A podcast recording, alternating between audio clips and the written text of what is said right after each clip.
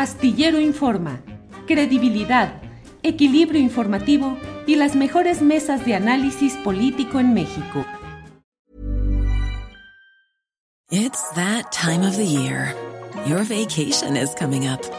You can already hear the beach waves, feel the warm breeze, relax and think about work. You really, really want it all to work out while you're away. Monday.com gives you and the team that peace of mind. When all work is on one platform and everyone's in sync, things just flow wherever you are. Tap the banner to go to Monday.com. I'm Sandra, and I'm just the professional your small business was looking for. But you didn't hire me because you didn't use LinkedIn jobs. LinkedIn has professionals you can't find anywhere else, including those who aren't actively looking for a new job but might be open to the perfect role, like me. In a given month, over 70% of LinkedIn users don't visit other leading job sites. So if you're not looking on LinkedIn, you'll miss out on great candidates like Sandra. Start hiring professionals like a professional. Post your free job on linkedin.com/people today.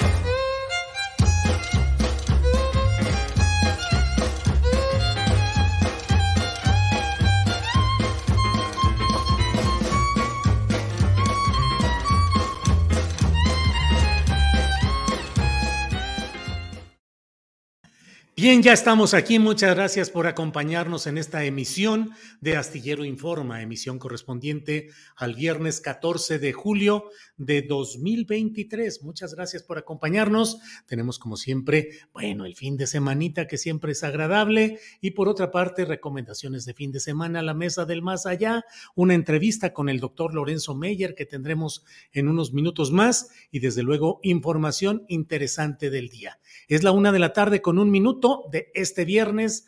Doy la bienvenida a mi compañera Adriana Buentello, que está por aquí. Adriana, buenas tardes. ¿Cómo estás, Julio? Muy buenas tardes. Saludos a toda la querida audiencia y por supuesto tenemos mucha información. Julio, hoy particularmente, pues eh, reacciones sobre todo del presidente ante esto que ayer dio a conocer la Comisión de Quejas del Instituto Nacional Electoral sobre medidas cautelares que fueron además solicitadas por esta panista, la senadora panista Xochitl Galvez, eh, para eh, evitar o que se abstenga de emitir eh, pronunciamientos o expresiones en contra de los aspirantes de la oposición a la elección del 2024. Y hoy el presidente pues reveló, dijo esta información, bueno, dio eh, muchos detalles sobre además algunos contratos de esta senadora, pero respondió a esto particularmente con que lo quieren silenciar. Vamos a escuchar. Aquí con una cinta. Me quieren silenciar, no quieren que yo hable. ¿Y dónde queda la libertad? Y la libertad de expresión y el derecho a la réplica y el derecho a disentir, que no son principios básicos de la democracia. Vamos a ver en qué términos viene esa resolución y vamos a tomar una decisión. Todavía no nos notifican. Ah, bueno, pues puedo decir que me da tiempo todavía para este antes de que me vayan a cepillar, para pedirle a Claudio X González que se apure con la investigación sobre los contratos de Xochitl, de su, protegida, sí, que siendo funcionaria, sus empresas recibieron contratos eh, para obras y me llegó una información que en nueve años recibió contratos por cerca de 1.500 millones de pesos. Pues esos son los señalamientos, Adriana, que hace el presidente de la República. Ya dio a conocer hace unos minutos en otro comunicado, dijo, aquí está la información que le envío eh, a Mexicanos contra la Corrupción y hubo también reacción de la propia Xochitl en una entrevista con Ciro Gómez Leiva, Adriana. Así es, pues eh, precisamente tenemos por aquí el tweet, no sé si lo puedan poner en pantalla, alrededor del mediodía, eh, justamente el presidente insistió en este tema, hoy fue muy amplio en su exposición eh, en un tuit puso el presidente, esta es la información que recibí sobre los contratos de Xochitl Galvez por alrededor de 1.400 millones de pesos en nueve años y que estoy enviando al señor Claudio X González para su análisis y verificación. Además, él puede ampliar la información con sus investigaciones y hacer la denuncia legal correspondiente.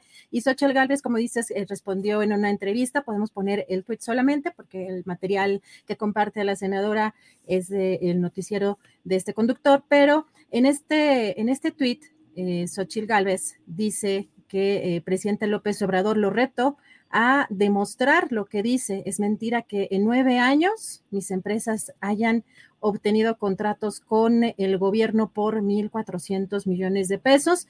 Y además también eh, dice, si lo demuestra, en renuncio a mi aspiración de encabezar el Frente Amplio por México. Si no, usted renuncia a la presidencia.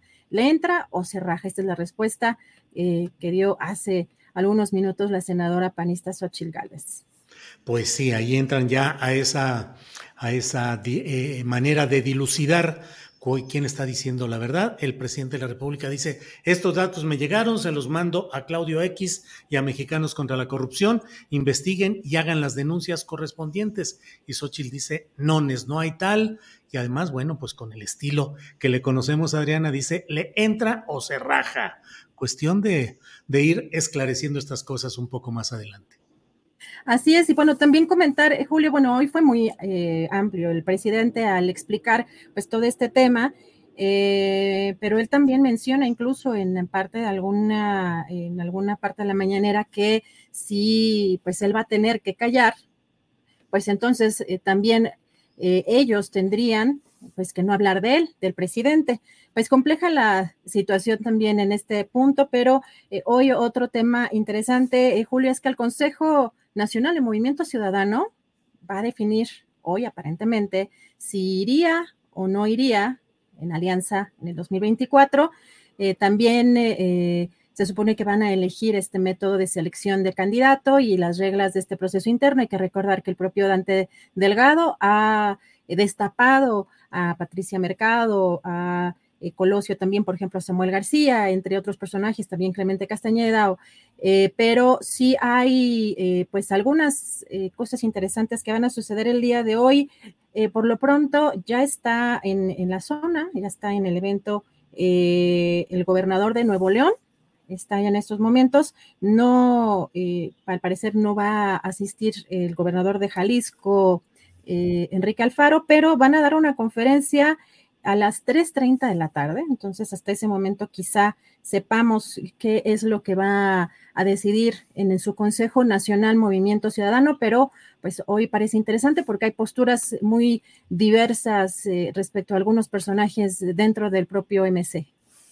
Sí, Adriana, pues va a ser muy interesante lo que suceda ahí porque hay corrientes internas. Hay un eh, miembro del Consejo Nacional que es de Acapulco, Ramiro Solorio, que ha dicho yo voy con todo para exigir que sí haya una alianza con PRI-PAN-PRD, que sí se incorporen al proyecto de Va por México o Frente Amplio por México.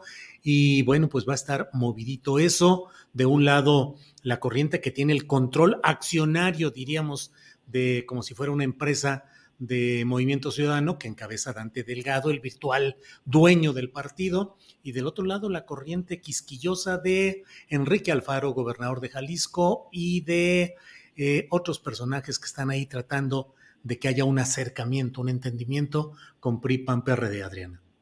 Así es, pues vamos a, ver las posturas y por lo pronto no quieren adelantar eh, vísperas. Se entrevistó a Samuel García y pues dijo que no, no comamos ansias eh, los periodistas o los reporteros.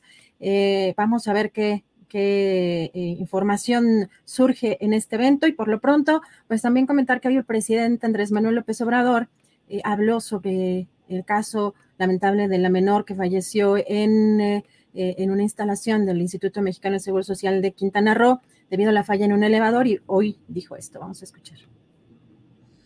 Este, informó Zoe eh, Robledo en la reunión de seguridad sobre este lamentable caso y eh, terminando esta conferencia se va a presentar un informe eh, a través de comunicación social sobre este asunto. Pero entonces sí, se está revisando este, este tema de los elevadores. Sí, sí.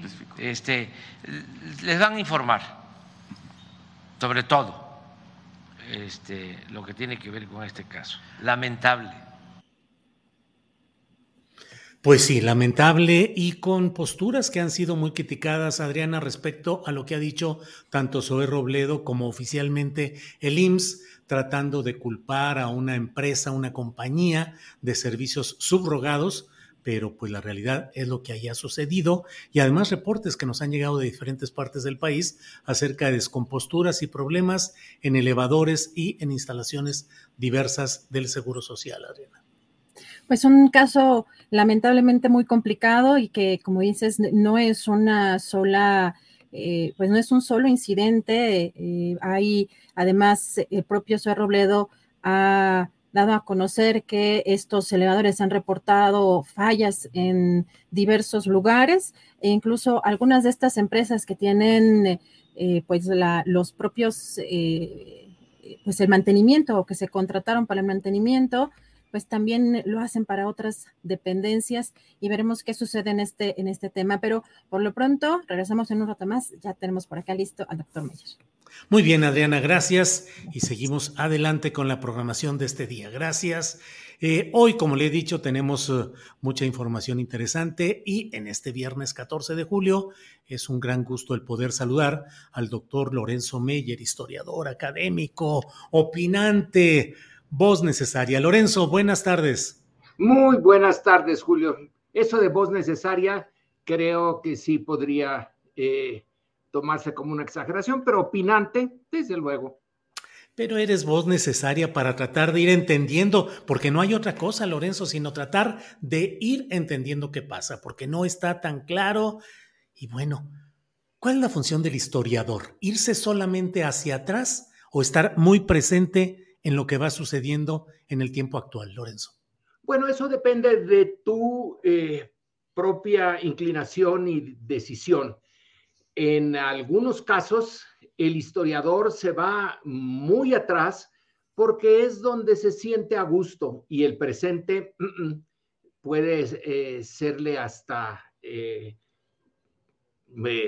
rechazante, repugnante pero en realidad todo historiador está en el presente, todos, porque al pasado le hacemos las preguntas que nos surgen de nuestra eh, realidad inmediata, aunque no lo admitamos o aunque no lo querramos.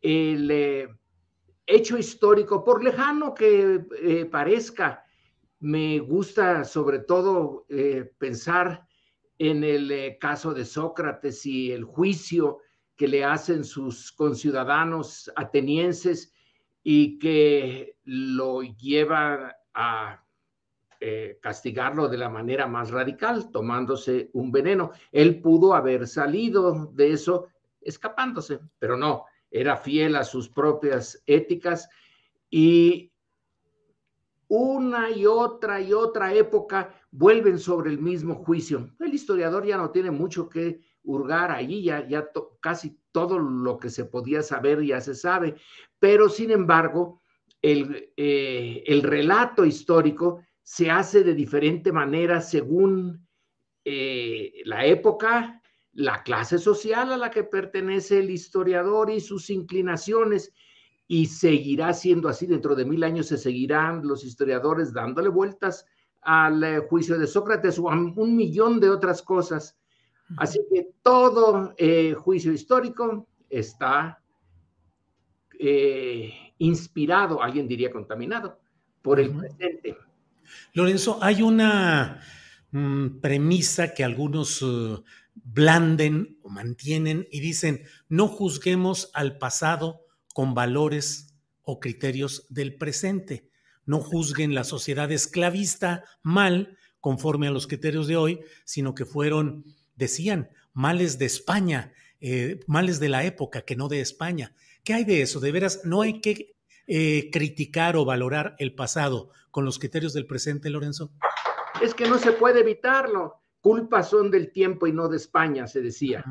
Eh, en efecto, hay algo importante en esa premisa, entender los valores eh, dominantes de la clase dominante en una época que afectaban a unos, beneficiaban a otros. Hay que entenderlo, lo cual no impide que lo juzgues con tus propios valores. Es imposible que no lo hagas.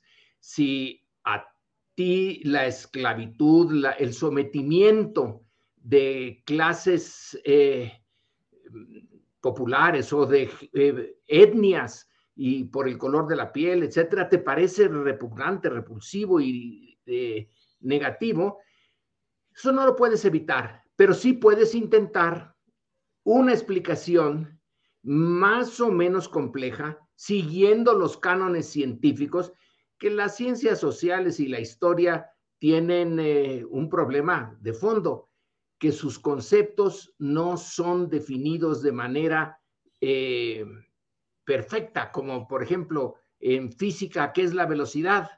Eh, ¿Qué es eh, el peso? ¿Cómo lo decides? Bueno, pues hay formas que aquí y en China, hoy, ayer y mañana, seguirán sirviendo, pero conceptos tales como equidad, eh, democracia, justicia, etcétera, pues son muy vagos y tienes que meter en ellos inevitablemente tus propios prejuicios. Así que si juzgas a España, su actitud hacia las eh, em, sociedades que encontró en América y la manera como las trató y la brutalidad con que las trató, lo de brutalidad, bueno, pues es inevitable, viene de del presente. Vemos con eso con brutalidad, como brutalidad, pero tratamos de entenderlo. Eh, eso es lo más que podemos hacer. Bien, Lorenzo, eh, ¿se llega de verdad a una verdad histórica o nunca se puede llegar a la verdad histórica porque es siempre cambiante conforme a nuevos ingredientes o enfoques? Nunca, nunca. Eh, te puedes aproximar, eh, puedes hacerlo lo más serio, siguiendo las reglas de tu disciplina imperantes en tu época. Eh, puedes ser absolutamente fiel a esas reglas eh, de la historiografía de hoy al examinar hechos del pasado, pero siempre habrá esa parte de, en donde tú introduces tus valores y los valores de tu sociedad y de tu época. Así que, eh, no. Y además, por otra parte, mira, eh, supongamos que tú quieres eh, entender a César cuando después de andar guerreando en las Galias, decide entrar a Roma con sus legiones y que estaba prohibido que un jefe de legiones cruzara el Rubicón sin la anuencia del Senado romano. Bueno, lo hizo y finalmente llegó al poder y lo tuvo hasta que se topó con Bruto. Pero eh, eh, ¿qué pasó en la mente de César? ¿Qué es lo que él veía? ¿Qué pasó con, eh, qué dirían sus soldados, sus jefes? Puedes inferirlo, pero exactamente qué pasó, no. Y luego en cada uno de los hechos históricos entran un montón de elementos, variables les llamamos, ¿no?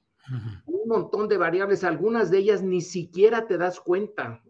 Eh, las vas recogiendo, eh, pues porque tu época va, eh, te permite explorar varias, pero son tantas las variables que entran en qué desató la Revolución Mexicana allí eh, nada más la parte económica o la parte política o la estructura social o la ideología de la época, entran tal cantidad de variables y conjugar eso, eh, lo de eh, las fórmulas de la física eh, pudieran parecer juego de niños porque tienes dos, tres, cuatro, cinco variables y las combinas, pero cuando tienes una cantidad tan grande que ni siquiera las conoces, todas, y algunas de ellas no se pueden empezar a medir, no puedes decir, fueron tantos kilos de voluntad y tantos kilos de suerte se combinan y sale este y dan este resultado. No hay forma de eh, cuantificar, de hacer la medida exacta para que todos eh, la vean, la usen y la comprueben. Claro. Lorenzo, pero después de todos estos análisis eh, sobre historia, historiografía, verdad histórica, ahora sí, dinos ¿Cuál es la verdad de lo que está pasando en la política mexicana en estos momentos?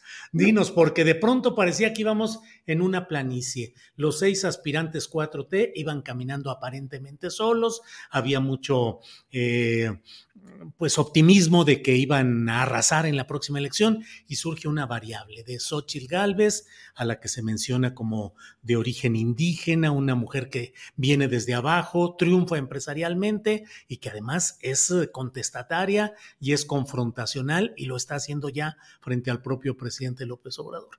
¿Qué ha cambiado y en qué fase estamos, Lorenzo?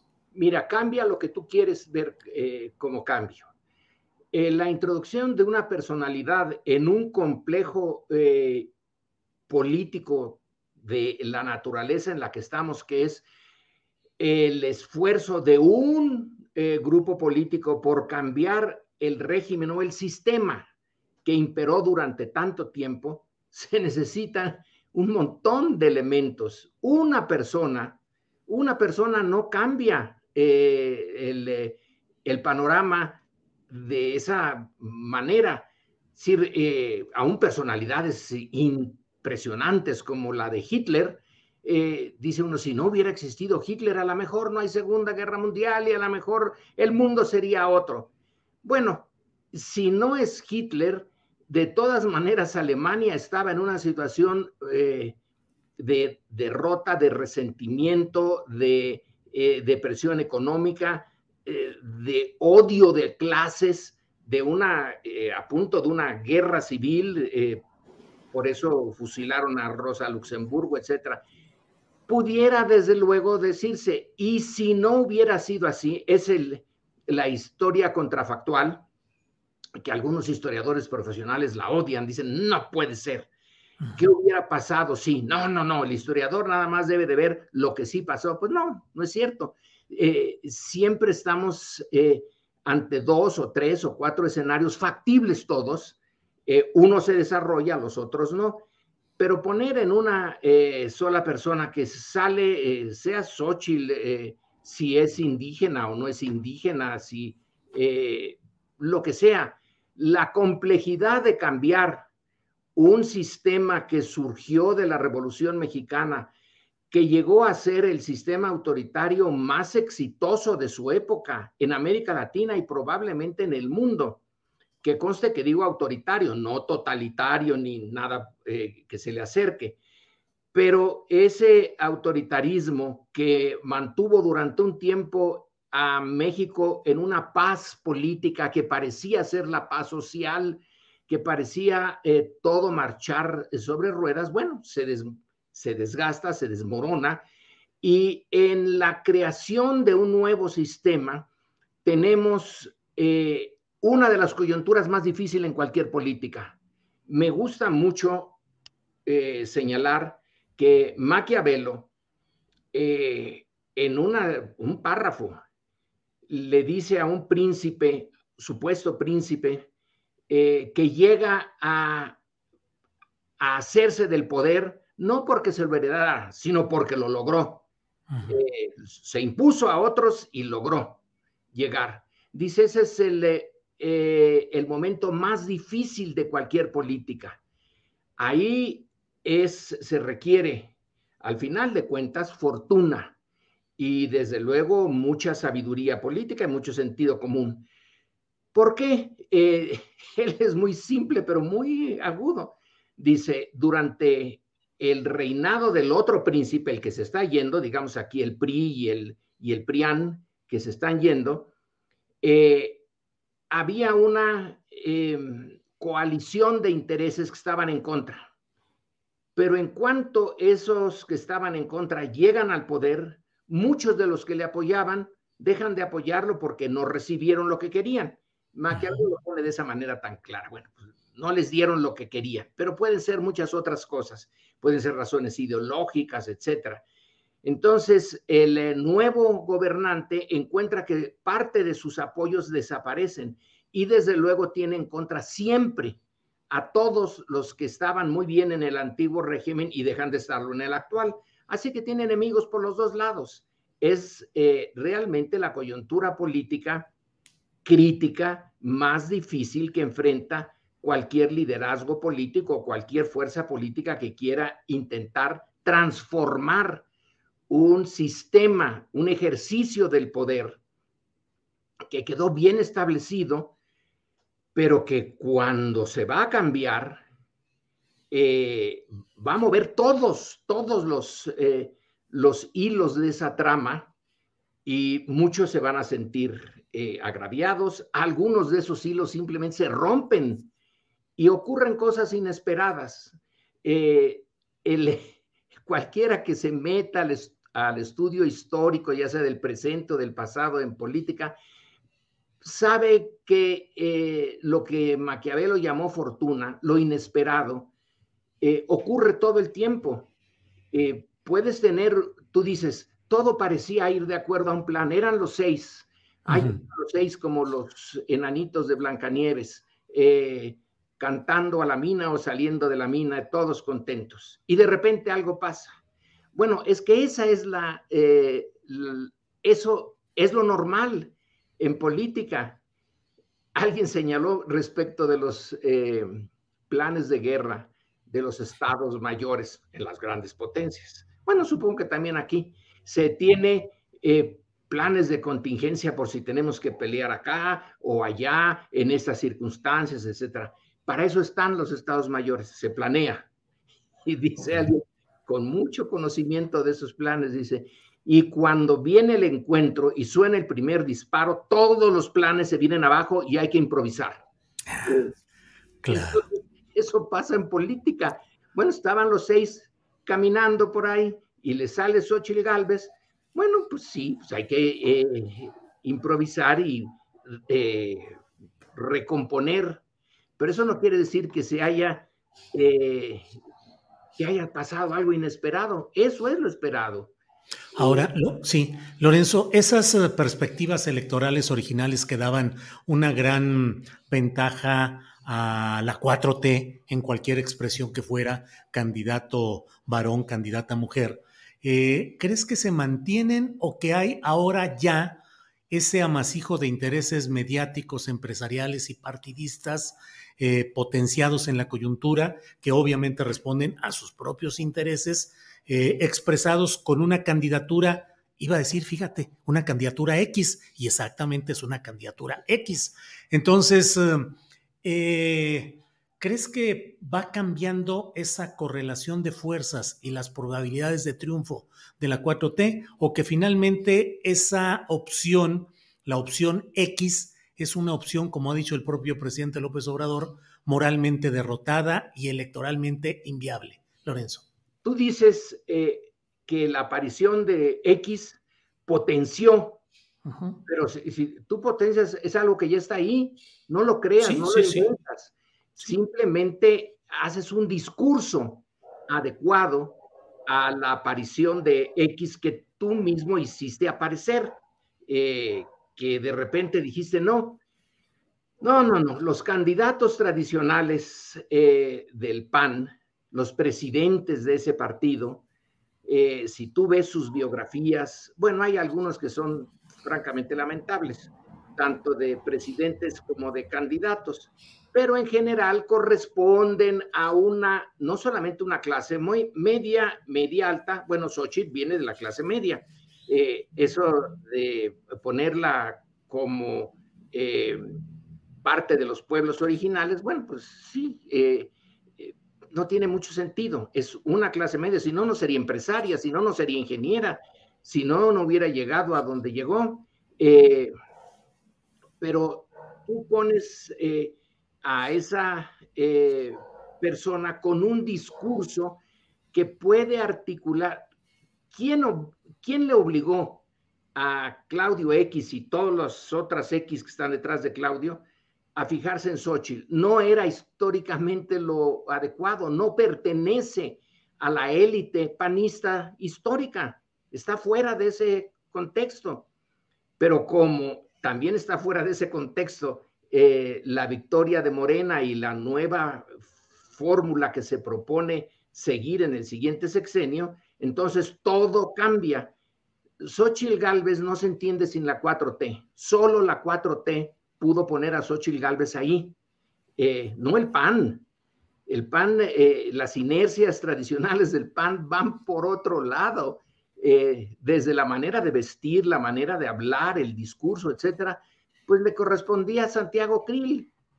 Pero el entorno en el que se mueve el panismo y su, lo que queda del PRI y ya del PRD ya ni digo nada, pues eh, se tiene que amoldar al nuevo entorno. Entonces descubren a una eh, líder potencial, eh, o al menos un símbolo de liderazgo potencial, en el que no habían pensado para nada, no era natural que Xochitl Galvez surgiera, pero teniendo ese adversario y sintiendo que no queda de otra, o van a un golpe de Estado o van a darle todo el poder mediático que se pueda a Xochitl Galvez. Y van por ese segundo camino. Eso es el, lógico. Y sí, van a dar la batalla. Ahora veremos eh, si eh, Oye, oye, eh, perdón, doctor, me quedo pensando, o van a un golpe de Estado o le dan todo el poder a X. Así lo ves, o sea, el riesgo podría ser, si no tuvieran este cauce electoral con X, ¿podría ser de verdad pensar en un golpe de Estado? No, no, no, no, lo digo, eh, ya sé que tú llevas las cosas eh, normalmente hasta el extremo. Así debe ser. No te vayas a poner como, como Claudia Sheinbaum en Tabasco, que dice que las preguntas son muy violentas, ¿eh? No, no, no. Pero eh, teóricamente, cuando un grupo con eh, gentes que han acumulado tal riqueza, ¿cuánto se supone que tiene, por ejemplo, Carlos Slim? 60 pues mil millones de dólares. Sí que en una noche cambian mil millones de dólares, los pierde o los gana, en lo que tú y yo dormimos siete horas, él ya perdió o ganó ese montón de dinero. Históricamente, esos grupos, pensemos en Chile, ¿no? Eh, esos grupos, pues, tienden a defenderse y cuando eh, no cuentan con eh, el apoyo social necesario, pueden entonces recurrir a otros medios. En el caso chileno era la Guerra Fría que permitía acusar de comunista Allende, de peligro para la civilización occidental, de peligro para el hemisferio occidental, para Estados Unidos, etcétera, etcétera, y eh, se justifica eh, la movilización de un ejército eh, que es más militarista que otros ejércitos en América Latina. En el caso mexicano no, no hay guerra fría. El ejército no es como el chileno. Yo digo en teoría, y si en teoría eh, eso está descartado, espero que esté descartado, entonces no te queda más que eh, usar todo lo que ya tienes.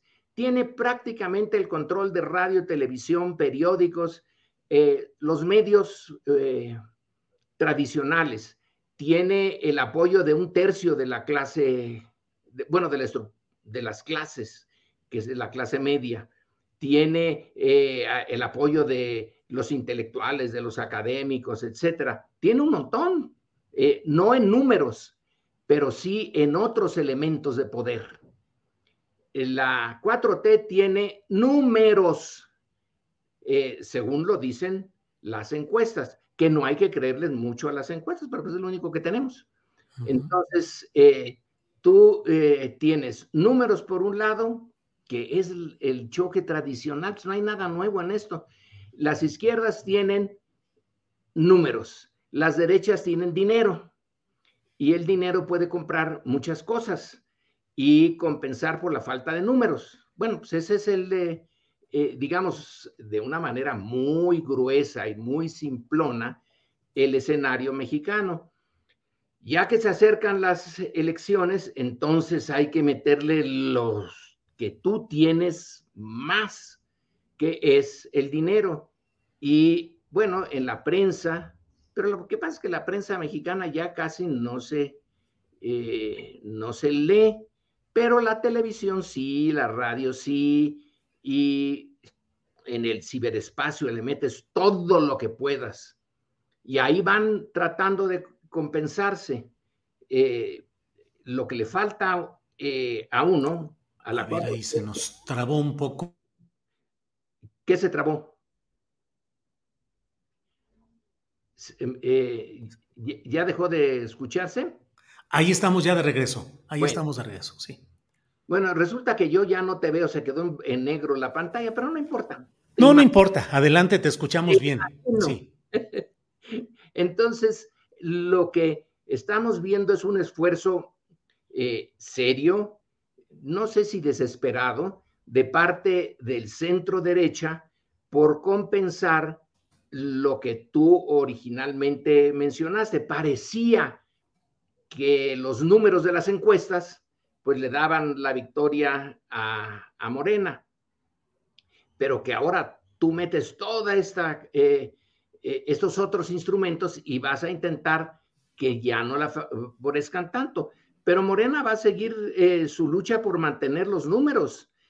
Y como ahora, creo, espero, ya no están los trucos a los que nos tenía acostumbrado el antiguo sistema de las casillas zapatos, de embarazadas, etcétera, de que se cayó el sistema y qué barbaridad. Fíjense que cuando eh, se volvió a levantar el sistema, los, eh, las tendencias habían cambiado y que antes de la medianoche iban en favor de AMLO y luego eh, después van en favor de Calderón. Eso puede ser que ya no funcione.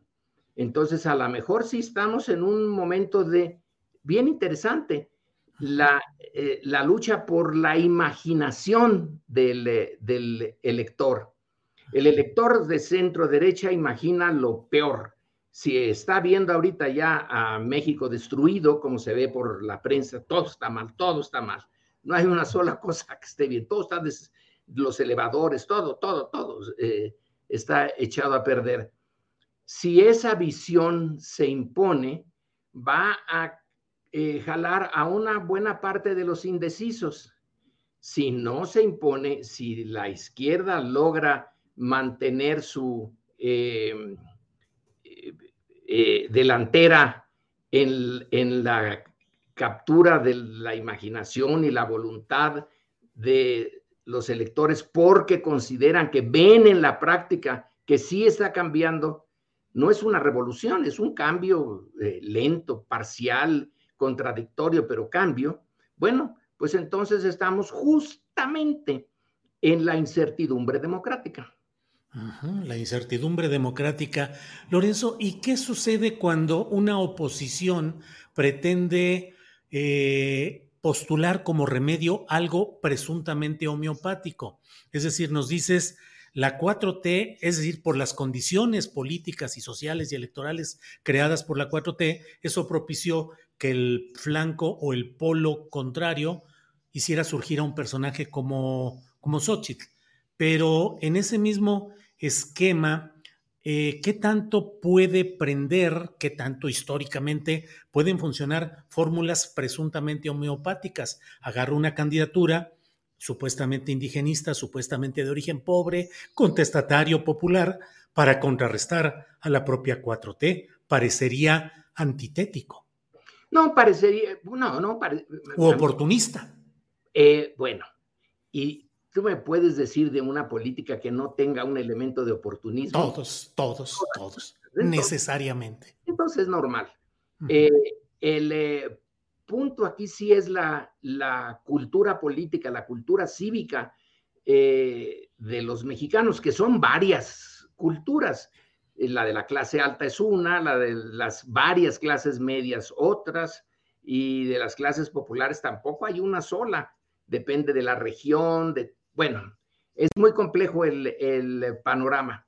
Depende de qué tan hábil sean los liderazgos, porque aquí ya no vas a cambiar mucho, amigo, ya no vas a hacer grandes cambios, ya no vas de repente a decir, bueno, pues ahora hago la reforma agraria y ya verán cómo los campesinos se vienen conmigo. Ya no hay nada de esa espectacularidad. Tienes que eh, tener un discurso adecuado para un mundo en donde ya hay mucha información, eh, hay ciertas, eh, tu educación, la familia de donde vienes, tu religión, etcétera, se hace proclive a imaginar un futuro catastrófico o positivo y en esa imaginación hay que tratar de, alentar si estás en la eh, derecha, de decir esto va a ser un desastre y Xochitl parece ser eh, el remedio. ¿Cuál es la experiencia de Xochitl como eh, organizadora de masas, dirigente político de un movimiento? Pues ninguna, pero detrás tiene el la construcción que le está permitiendo quienes sí tienen los recursos para eh, presentar escenarios. Eh, se trata de que los presenten como, como factibles, eh, que hagan que el votante se vaya por esa, ese camino. Del otro lado está sobre todo Andrés Manuel, que es el, el el que articula eh, eh, a Morena, es su discurso, son sus mañaneras y es su biografía. Eh, Andrés Manuel tiene de su lado su biografía. Y entonces aquí intentan crear una biografía alternativa. la ingeniero que es muy capaz, que hace edificios inteligentes y que a lo mejor hace inteligente al país. Eh, poniendo eh, al servicio de él, la nación mexicana, lo que puso al servicio de unos em, edificios inteligentes. En esa lógica salimos todos de eh, la catástrofe en la que estamos. Si logras eso, pues sí, sí, va a ser un, un instrumento importante, pero si la izquierda, López Obrador, Morena, eh, logra eh, mantener en la realidad a su mayoría, aunque no sea la que tan abrumadora, bueno, con que sea el 50% más uno, ya eh, va adelante. Ahora, aquí Xochitl tiene que esconder toda la mugre que está en la historia del PRI, y del PAN ahora.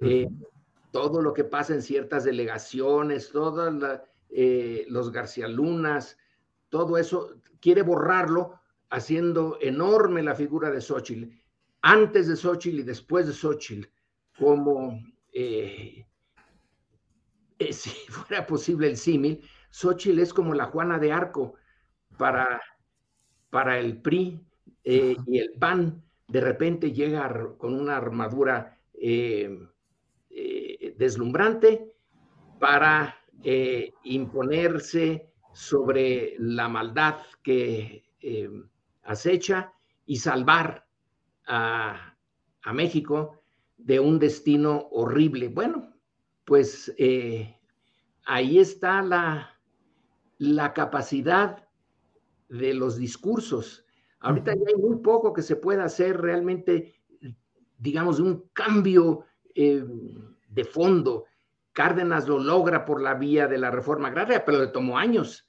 y hay que ver cómo le atacaron por la reforma agraria, que iba a ser la desgracia del país. Pero en fin, ahorita ya no hay tiempo de, de cambios dramáticos. Ya estamos a menos de un año de las elecciones. Ahorita es el tiempo del discurso inteligente y en una coyuntura donde la información ya es eh, patrimonio colectivo. Ah, puedes amañar, pero el ciudadano mexicano ya tiene muchísimo más información de la que tuvo en cualquier otra época de la eh, de su historia. Claro. Bien. Eh, Lorenzo, en otro flanco, el flanco de las eh, seis eh, aspiraciones, dicen a la coordinación de la defensa de la 4T, llamadas corcholatas. Así los, los destapó en su momento hace dos años el presidente López Obrador. Pero mm, em, el propio Mario Delgado emitió una carta enviada a estos aspirantes, hombres y mujer, diciéndoles que tengan cuidado con la estrategia jurídica y la narrativa mediática que está tratando de crear condiciones para un eventual frenar sus aspiraciones y sus derechos políticos y electorales. Es un fraseo cuidado cual corresponde a un dirigente político partidista, pero en el fondo dice que tengan cuidado con los dispendios en espectaculares, en pinta de bardas, lonas, y que muchos son de queda bien, gente queda bien que lo hizo, pero que deben desmarcarse para evitar que pueda haber una sanción jurídico-electoral. ¿De qué estaríamos hablando, Lorenzo? Uh, estamos hablando, bueno, ya tenemos una historia eh, enorme de eh, meterle zancadillas al proceso electoral. Eso ya lo, ya lo sabemos, ya no hay inocencia aquí. Eh, lo que está diciendo, a mi juicio, entre otras cosas, es lo siguiente. La 4T tomó el control de una parte del gobierno, pero no de todo el gobierno. Y resulta que la Suprema Corte y el eh, Poder Judicial son del antiguo régimen y están metidos en el gobierno. Entonces, eh, los asesores de eh, los opositores a la 4T han sido bien claritos desde hace años le dijeron a los eh, dirigentes y encargados de la visión de la oposición, hay que trabajar en la Suprema Corte, ¿no? Se los dijo Héctor Aguilar. Y les dijo, hay que ir a uno por uno de los ministros y trabajarlos. Eh, ya sabemos cómo se pueden trabajar. Puede ser que nada más se les convenza con unos buenos argumentos o pueden ser otras cosas. Entonces se tiene a un poder eh, de los que llaman independientes dentro de la maquinaria del, gobierno. Y ese poder puede pasar lo que en Guatemala está pasando ahorita, que un miembro del, eh, em, del sistema judicial eh, del sistema de justicia, entre comillas, de Guatemala, pues se asustó y, dijo, ay caramba, a lo mejor Arevalo, que no estaba programado, va a ganar, entonces vamos a descalificarlo. Le está diciendo, hay elementos eh, que la derecha puede usar para que una descalificación de la Suprema Corte y del Tribunal Electoral del Poder Judicial de la Federación sirva para arruinarlos, como ocurrió en el caso de Guerrero, y decir, eh, violó usted la ley y como en este país la ley se observa a rajatabla, está usted descalificado. Puede ser. Entonces les está diciendo mucho ojo. Y esto a la vez uno puede decir, y supongamos que la, la oposición es la que está haciendo las pintas y que eh, puede poner todas las pintas que quiere decir, uy, fueron tantos millones, entre otras cosas, porque nosotros lo hicimos y sabemos cuánto cuesta, y eso ya eh, violó eh, la, ley. Son un montón de, eh, de áreas en donde se puede encontrar el choque soterrado, no abierto, pero efectivo. Y yo creo que lo de Mario Delgado, pues va por ese camino, pero ni, ni Mario Delgado ni nadie puede eh, evitar que haya eh, pintas que no son de ellos, pero puede que sí. Entonces estamos en un campo eh, bien, con mucha neblina. para ir cerrando, Lorenzo, como siempre, agradeciendo tu amabilidad de platicar con nosotros extensamente y a fondo y que estos, estas pláticas son para escucharte, para escuchar lo que nos vas diciendo, este, mm, plantearte eh, qué tanto podemos considerar la posibilidad, digo, es cómo concibes un escenario en el cual un poder electoral, ya sea el Tribunal Electoral del Poder Judicial de la Federación, decidiera eh, suspender los derechos electorales de los seis aspirantes de la 4T. ¿Sería como una bataola social, Lorenzo? Pues sería como eh, una especie de golpe de Estado blando, porque el poder, eh, el eh, poder de los jueces y de todo el sistema judicial tiene una historia y no es precisamente una historia gloriosa. En los últimos años hay más de un momento en donde el ciudadano común y corriente puede ver que hubo fraude y que las estructuras formales lo avalaron. 1988, para empezar, eh, eh, y otros que siguieron. Entonces, sí se puede, pero se mete. ¿Por qué no lo han hecho antes? Han hecho algo eh, así hasta ahorita. Sí, en el caso de Guerrero lo hicieron, pero es marginal Guerrero. Es que esto significaría más o menos como ahorita en Guatemala eh, poner todo el sistema en crisis. ¿Les conviene? A lo mejor. Eh, ¿Cómo se sale de una crisis así? ¿Cómo sale el país de una crisis así? Supongamos, por suponer, eh, como dice el poema de Vallejo, ese sobre España, digo, es un decir, cuando le dice a los niños del mundo que si España cae, digo, es un decir, eh, que suspendan a los seis de, de Morena, que en realidad son tres, bueno, en realidad son dos, que los suspendan. La crisis sería mayúscula. ¿Ganarían? Eh, lo que se está con muchos trabajos intentando es crear unas reglas un régimen de reglas que sea creíble. No fue creíble en el pasado, pero como no había alternativa, pues había que seguir con eso. Pero eh, la legitimidad, hace mucho que la perdió el sistema eh, presidencialista, priista. Eh, recuperar la legitimidad de un sistema político que el grueso de la población crea en él, lo acepte lo defienda, lo vea como propio, después de la historia que tenemos, no es cosa fácil. ¿Se puede echar abajo esto? Puede que sí. Eh, el costo es de largo plazo. Alguien puede decir, a mí el largo plazo me tiene sin cuidado. Eh, en el largo plazo todos vamos a estar muertos y yo lo que quiero es que eh, echar abajo al López Obradorismo y que no vuelva a aparecer para nada. Y si lo llevamos esto a una crisis, pues ni modo. Ya veremos qué se hace en el futuro. Es una opción. Otra es verlo con eh, esa visión histórica y decir, es que cuesta tanto trabajo crear un sistema que funcione y que tenga credibilidad en una sociedad tan dividida en clases, eh, llegar a un arreglo entre las clases, entre alguien que puede tener 60 mil millones de dólares y alguien que eh, apenas si puede sobrevivir para el día siguiente, está difícil. Eh, y si además lo echas abajo, y si además tienes en, en em, Andrés Manuel un líder carismático, ¿a qué le estás jugando?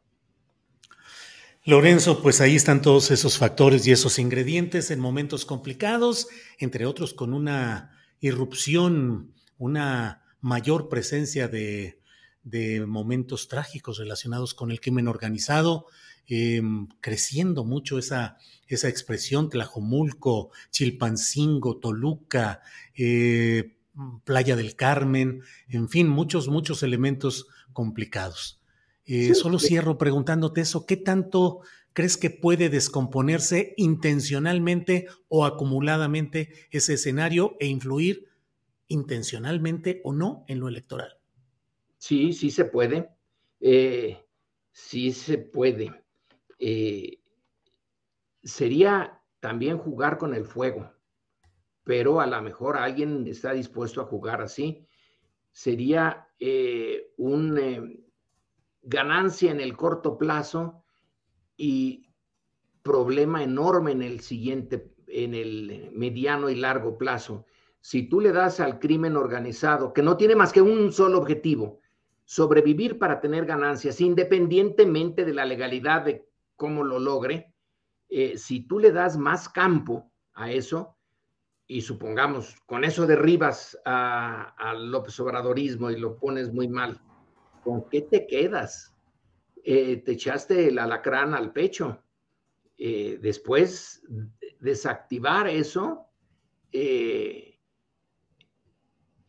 cuesta, ya no quiero meterme más en, temas históricos, pero piénsale en los momentos en que en México se activó todo por la lucha entre liberales y conservadores, entre eh, revolucionarios y, reaccionarios, etcétera. Una vez que uno se impuso, el recuperar la, em, la estabilidad y la pacificación llevó decenios.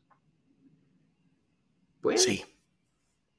Bueno, pues eh, Lorenzo, gracias por ayudarnos a pensar, gracias por ayudarnos a tratar de entender las cosas y seguimos atentos a lo que vaya sucediendo. Por esta ocasión, a reserva de lo que desees agregar, como siempre, agradecidos, Lorenzo. Bueno, pues eh, muchas gracias por la invitación. Viene la mesa del más allá, ¿no? Ya viene la mesa del más allá, que ya sabes ahí. ahí. También ahí hay que hacerles estas preguntas. Sí, sí, sí, de todo ello iremos platicando. Lorenzo, muchas gracias. Buenas tardes, Julio. Buenas tardes a tu auditorio. Gracias, hasta luego. Bueno, pues ha sido Lorenzo Meyer, voz necesaria, una voz necesaria para tratar de ir entendiendo lo que sucede en este escenario político, económico, social muy complicado en el cual vamos viviendo. Y bueno, pues tal como estamos eh, señalando, Leo, que está cayendo ceniza en algunas alcaldías de la Ciudad de México. Se, reporte, se reporta caída de ceniza del Popocatépetl, según la primera información que voy viendo por aquí. Y bueno, tal como ya le habíamos informado, el presidente de la República ha puesto eh, disponible en redes sociales información relativa con los contratos de los ingresos de empresas que eh, han tenido como principal accionista a Xochitl Galvez, la más eh, mencionada de los aspirantes a la candidatura presidencial opositora. Lo ha puesto ya a disposición eh, ahí y dice que el próximo lunes habrán de entregarse esos datos eh, al propio, a la Organización de Mexicanos contra la Corrupción, que fundó Claudio X González y actualmente dirige Amparo Casar. El presidente de la República ha colocado los contratos de muchas empresas que han tenido esa relación con Xochitl Gálvez, entre ellas también los que han sido otorgados por el propio eh, gobierno federal actual, por el gobierno del presidente López Obrador. Eh, se ha reducido, no, ya no se habla de 1.500 millones de pesos, sino 1.400 millones de pesos, eh, que fueron contratos firmados por empresas de la senadora hidalguense, todo esto en un plazo de los últimos nueve años. Bueno, vamos a, a enviar a un pequeño corte comercial para eh, reacomodar cosas y estamos ya en unos segunditos, estamos ya listos para nuestra mesa del más allá. Así es que vamos y regresamos.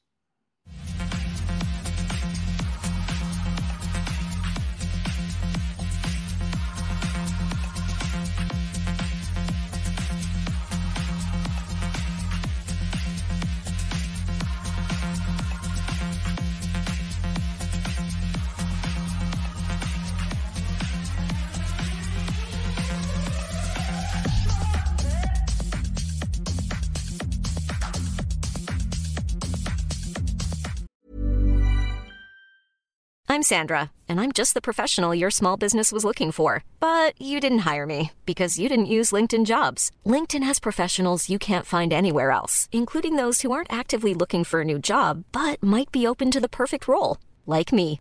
In a given month, over 70% of LinkedIn users don't visit other leading job sites. So if you're not looking on LinkedIn, you'll miss out on great candidates like Sandra. Start hiring professionals like a professional. Post your free job on linkedin.com/people today. Burrow is a furniture company known for timeless design and thoughtful construction and free shipping, and that extends to their outdoor collection. Their outdoor furniture is built to withstand the elements, featuring rust-proof stainless steel hardware, weather-ready teak, and quick-dry foam cushions. For Memorial Day, get 15% off your Burrow purchase at burrow.com slash ACAST and up to 25% off outdoor. That's up to 25% off outdoor furniture at burrow.com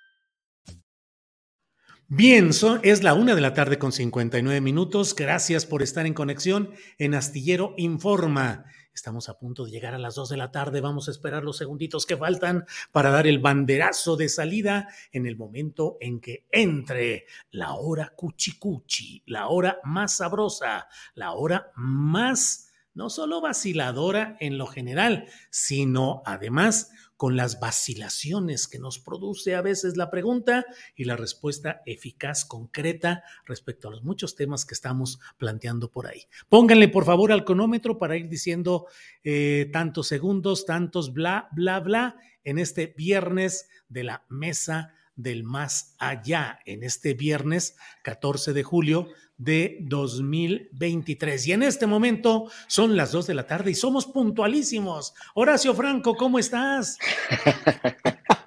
Mira. Yo muy bien. Yo muy bien. Horacio, ¿de dónde sacaste a la muñequita? Ay, esta me regaló una amiguita, una amiga. ¿Se acuerdan que hubo un caso muy fuerte de discriminación eh, contra una indígena en Casalam? El año pasado. ¿Se acuerdan que yo, hice, yo lancé un tweet y que fue todo un escándalo? Bueno, esta muchacha preciosa me regaló esta muñequita, hasta, hasta, hasta se tapa los ojos para que no vean quién es, pero sí hay que ver quién es. Es una muñeca Lele preciosa que me regalaron después de, de, todo esto, de, todo esto, que bueno, finalmente hubo disculpas y todo y ya acabó, creo que ya acabó de buena manera, porque no, no había sido la intención, pero bueno, finalmente, pues están, están, de, están, están de moda, estamos, todos los que tenemos sangre indígena estamos de moda, así que todo México estamos, está de moda. Órale, Horacio. Fernando Rivera Calderón, ¿qué tenías ahí al frente? ¿Qué es lo que estabas mostrando? ¿Calaverita vaciladora o qué? Una calaverita vaciladora de esas que oh. dibujaba Posada y de esas que ahora puede uno comprar en Coyoacán este, en, las temporadas de Día de Muertos, pero como para mí, yo como vivo frente al Panteón, aquí siempre es Día de Muertos, eh, así como hay quien celebra siempre la Navidad, bueno, pues aquí siempre tengo este recordatorio y siempre les mando sus saludos porque pues igual un día andaremos de aquel lado. ¿Y qué reflexiones te genera el estar siempre con la posibilidad de estar viendo esa condición efímera de nuestra vida y el reposo en esos lugares, Fernando? Pues me hace, me ha cambiado un poco porque cuando llegué a este departamento, sin duda, me hacía un poco de ruido la idea de vivir frente a las tumbas y tener a los muertos como vecinos. Pero después de ya algunos meses aquí, pues les he agarrado tal cariño a mis vecinos que a veces este, siento que los prefiero y, y lo que sí es que es imposible eh, abstenerme de la reflexión que justo me planteas, porque despertar todas las mañanas y así como veo salir el sol, veo eh, las tumbas, cómo se iluminan en, en, medio de los árboles hermosos aquí del Panteón Jardín, pues no hay manera de no pensar en la muerte propia, en la gratitud que implica vivir un día más y en esas cosas que, que este, los coaches motivacionales eh, han arruinado, pero que sí tienen sentido y que sí vale la pena pensar en la muerte cada mañana porque eso le da a la vida una potencia eh, que me recuerda una frase que citaba mucho mi, querido amigo Gilberto Prado Galán, que, en paz descanse, que decía, Dios, dame coraje y alegría para escalar la cumbre de este día. Eso, muy bien, muy bien, Fernando. Damos la bienvenida a Marisol Gacé, que está por aquí. Marisol, bienvenida. Esperen, esperen. ¿Qué, qué, qué, qué, qué? ¿Qué? Más amor. Más amor, por favor, mucho amor. Amigos, amigos romanos, ¿Cómo están? Qué gusto saludarlos, como siempre, aquí con un eh, fileteado porteño precioso, que era un eh, elemento en Argentina, bueno, era una manifestación de valores socioculturales. Déjenme contarles por qué los saludo con esta maravilla, porque hoy estuve pasando ahí por Cuauhtémoc, que estaba viendo, pues que nuestro arte precioso, como esta belleza, déjenme decirles que en 1975 también tenían a Susandra Cuevas. Ándale. Porque este, este, fileteado porteño estaba en los camiones, estaba en las calles, en las puertas, pero no era considerado un arte en sí mismo, porque Susandrita Cuevas en 75 impulsó una ley nacional donde se prohibió literal el uso del fileteado porteño. ¿Pueden creer que esto estuvo prohibido? Y bueno, pero como siempre pasa con el arte popular, este, quienes se dedicaban al arte, pues comenzaron a hacerlo en carteles, en vitrinas, como disidencia. Así que más amor, por favor, amigas y amigos. Muy bien, muy bien, gracias Marisol. Horacio Franco, ¿a ti qué reflexión te provoca o te provocaría estar constantemente viendo un cementerio? Pues fíjate que ahora que me lo preguntas, hace tantos años que no voy a uno y cuando, la, última vez que fue, ¿sabes cuándo fue? Cuando, cuando murió Rafael Tobar de Teresa, precisamente. Fue la última vez hace como cinco o seis años ya. Y este, no me produce nada, la verdad. No me produce nada porque como no creo en la vida después de la muerte ni nada, lo que sí creo es que todas esas lápidas, todas esas inscripciones en las lápidas cuando son, cuando dicen algo, ¿no? Eh, el epitafio, cuando dicen algo, eh, significativo de quién fue, o, o, incluso las monumentales, ¿no? O, las urnas chiquitas, me producen, me producen como, no sé, como una sensación de, pues aquí, aquí, vamos a parar todos, ¿no? O, si echan las cenizas al mar o al bosque o lo que sea de alguien que lo pide así, pues no sé, yo creo que para, no, no me, realmente no me hace nada, ¿eh? Nada, nada, nada. Nomás el olor, cuando, cuando estás entre las tumbas, el olor de las flores, el olor ese eh, fuerte a flor podrida, como cuando tienes rosas en la, en la casa y se pudre el agua, es bien fuerte. O sea, sí, sí, me, me evoca cuando mi mamá, por ejemplo, me llevaba al panteón a ver a mi abuelita, pues la tumba de mi abuelita en los años 60, ¿no? En los años 70, que fui uno a dos veces nada más. Pero no, realmente no me provoca nada. En realidad la muerte para mí es un paso, eh, es un paso lógico, es un, el fin de tu vida, se te apaga la luz y ya no vuelves a saber nada de nada. Y lo que queda es tu energía, lo que queda es tu vibra, lo que queda es lo que hiciste en esta vida, lo que hiciste es lo bueno, lo malo que fuiste y lo, tus aciertos, tus hierros y todo lo que, lo que vas sembrando, lo cosechaste en el momento de tu muerte, pues ya se encargarán de exaltarlo o de, o de divinizarlo, como en Cristo, por ejemplo, ¿no? O de, o de, o de destruirlo o de, o de pisotearlo, nada más. Bien, Horacio. Fernando, eh, ¿qué aroma te produce em, el campo en el cual hay vivos y muertos, vivillos y mortandades en la política actual? ¿Cuál es el aroma que percibes y cuáles son las reflexiones profundas a que te lleva ese campo general en el cual, como te digo, pues hay vivillos y hay muertos y hay de todo y hay cadáveres políticos que caminan, hay resucitados y hay también quienes eh, emergen con aureola, ándale, con aureola especial. ¿Qué opinas, Fernando? Bueno, creo que todos los olores, eh, esencias eh, que, que emanan de la política tienen que ver más con la vida que con la muerte, aunque muchas incluso sean olores de putrefacción pura. Los olores del cementerio, como bien dice Horacio, son muy particulares y nos pueden evocar cosas muy tristes y, melancólicas. Creo que no hay nada parecido al olor a un cadáver, ¿no? Quienes hayan estado en, una sala de un servicio forense ah, sabrán que el olor a un ser humano muerto eh, es es un olor que se queda como una imagen pegada a, uno y que incluso mucho tiempo después de haber tenido esa sensación olfativa, el olor a un cadáver permanece y es uno de los olores más terribles que uno puede sentir, porque nos recuerda también el animal que somos y lo mucho que nos parecemos a una vaca, a un cerdo, a una gallina, etcétera. En la política creo que es otra cosa, tiene que ver más como, como, como cuando uno no se bañaba de niño, llegaba tu mamá y te decía que eras un hediondo o un hediondo.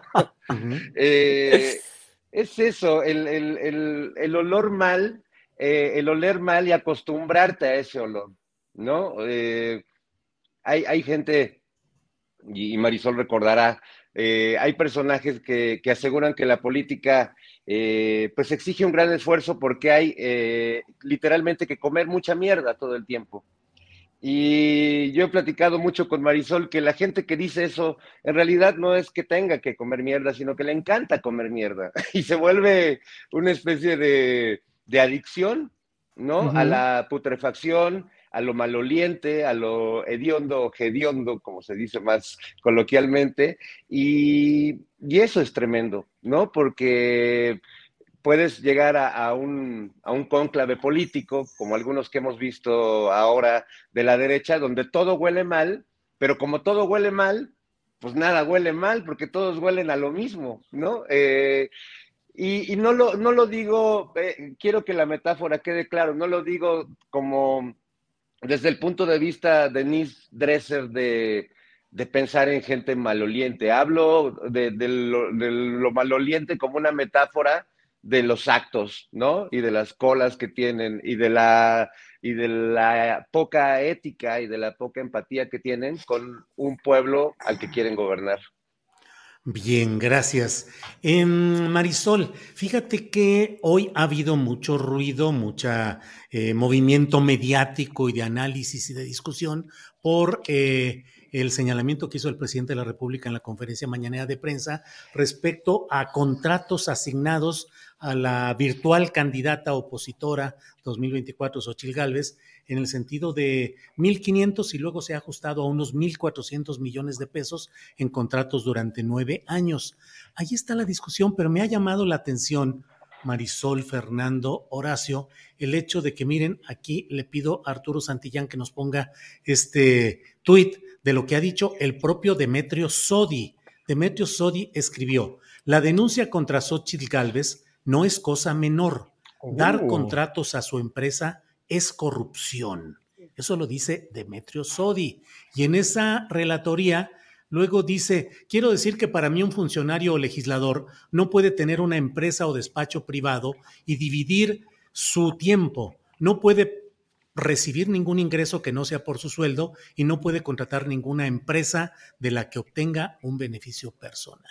¿Qué opinas, Marisol Gacé, de este tema de los mm. contratos a Xochitl Gálvez? Bueno, pues eh, como bien lo estamos, nos estamos este, re eh, enterando, porque además esto ya es una cosa vieja. El marido tenía contratos del gobierno, el marido de Xochitl Gálvez, mientras estaba con Fox, ¿no? Eh, y ella, pues, claramente debe informar cuando existe un conflicto de interés porque hay una ley donde ella está obligada a informarse, hay una empresa que recibe contratos, algún familiar, eh, sobre todo porque son contratos públicos, pues porque literalmente ahí es donde entra el conflicto de interés. Y además es que ese es el problema, que eso no lo informó.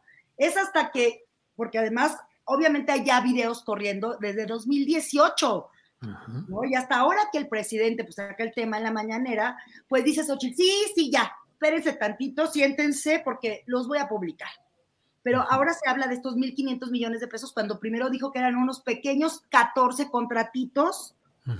Así lo dijo, son 14, tampoco exageren, son 14 pequeños contratos. Pero a ver, el asunto es que yo quiero ver que sí publique completos los contratos, porque son públicos, son transparencia, la ley es muy clara con el tema de los conflictos de interés. Un conflicto de interés pues no implica como tal que exista un delito, no lo implica, pero si tú no estás informándolo, ahí está un problema. Creo que todavía obviamente debemos, eh, bueno, primero sospechar, porque esta información debe tratarse de manera muy transparente, porque ella ha sido funcionaria pública los últimos veintitantos años de, de la historia. Entonces, evidentemente, y es claro que cuando un político este, una servidora pública declara un conflicto de interés, pues hay una secretaría de la función pública que está supervisando que todo esté bien y que digan, a ver, esto es más barato y entonces sí, porque entonces, ¿cómo 1.400 millones de pesos, Dios mío, por 14 pequeñitos contratos. Entonces, bueno, que no tenga que haber problemas eh, con la empresa, porque ella dice que todo es legal, ¿no? Pero bueno, mágicamente reciben los contratos al esposo, de una mujer desde un cargo político, que llega de manera corrupta, que no siga los procesos, porque es lo que se tiene que hacer. ¿No? Avisar a la función pública que existe un conflicto de interés porque es transparencia y porque confías plenamente en que no hay nada malo con tu empresa. Entonces, si Ochil Galvez no informó de estas empresas como tendría que haberlo hecho en sus declaraciones, está diciendo que ya no confiaba en sus empresas y que entonces... Eso es lo que creo. Sí, bien, Marisol.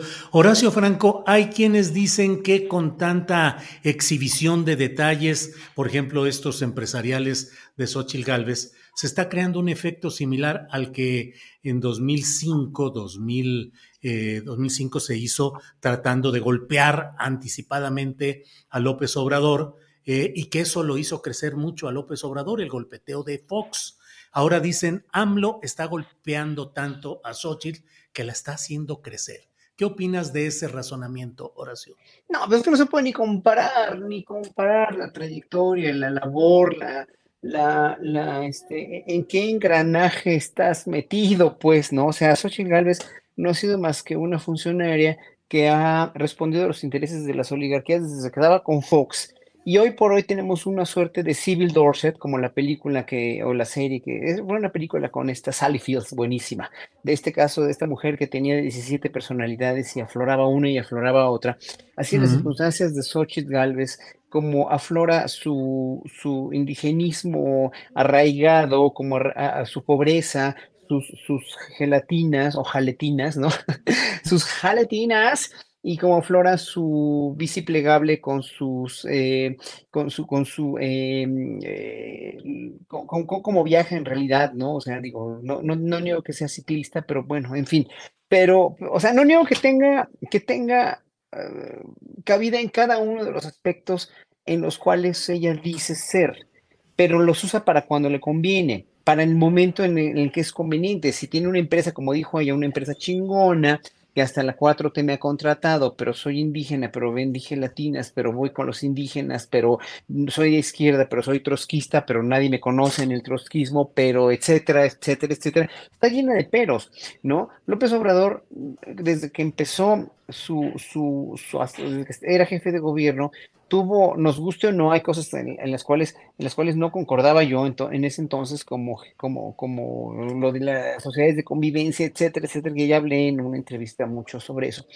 Pero yo, o sea, Andrés Manuel López Obrador ha tenido una línea constante de veras de trabajo arduo, trabajo de campo, trabajo eh, existencial, trabajo filosófico, trabajo profundo en cuanto a resarcir todos los daños del neoliberalismo cosa que no lo tiene Xochitl, o sea, no se puede ni comparar, o sea, sí es peligroso en un momento dado estar, hable y hable de ella, pero sobre todo para la gente que no está informada. Ahora, ¿qué porcentaje de esta población mexicana no está informada? Pues la que no quiere estar informada, la que no se informa, la que no, ah, y sobre todo a la, a la cual nosotros, los que sí estamos informados, no hacemos un poquito la labor casi subrepticia, casi clandestina de informarles un poquito para que vean eh, todas las caras de la moneda. El problema no es, no es una cara de la moneda nada más o la otra, ¿no? Que, que estamos en ese sentido, las caras sí están muy, muy diferentes, no polarizadas, sino sí politizadas y a la conveniencia de cada quien, pero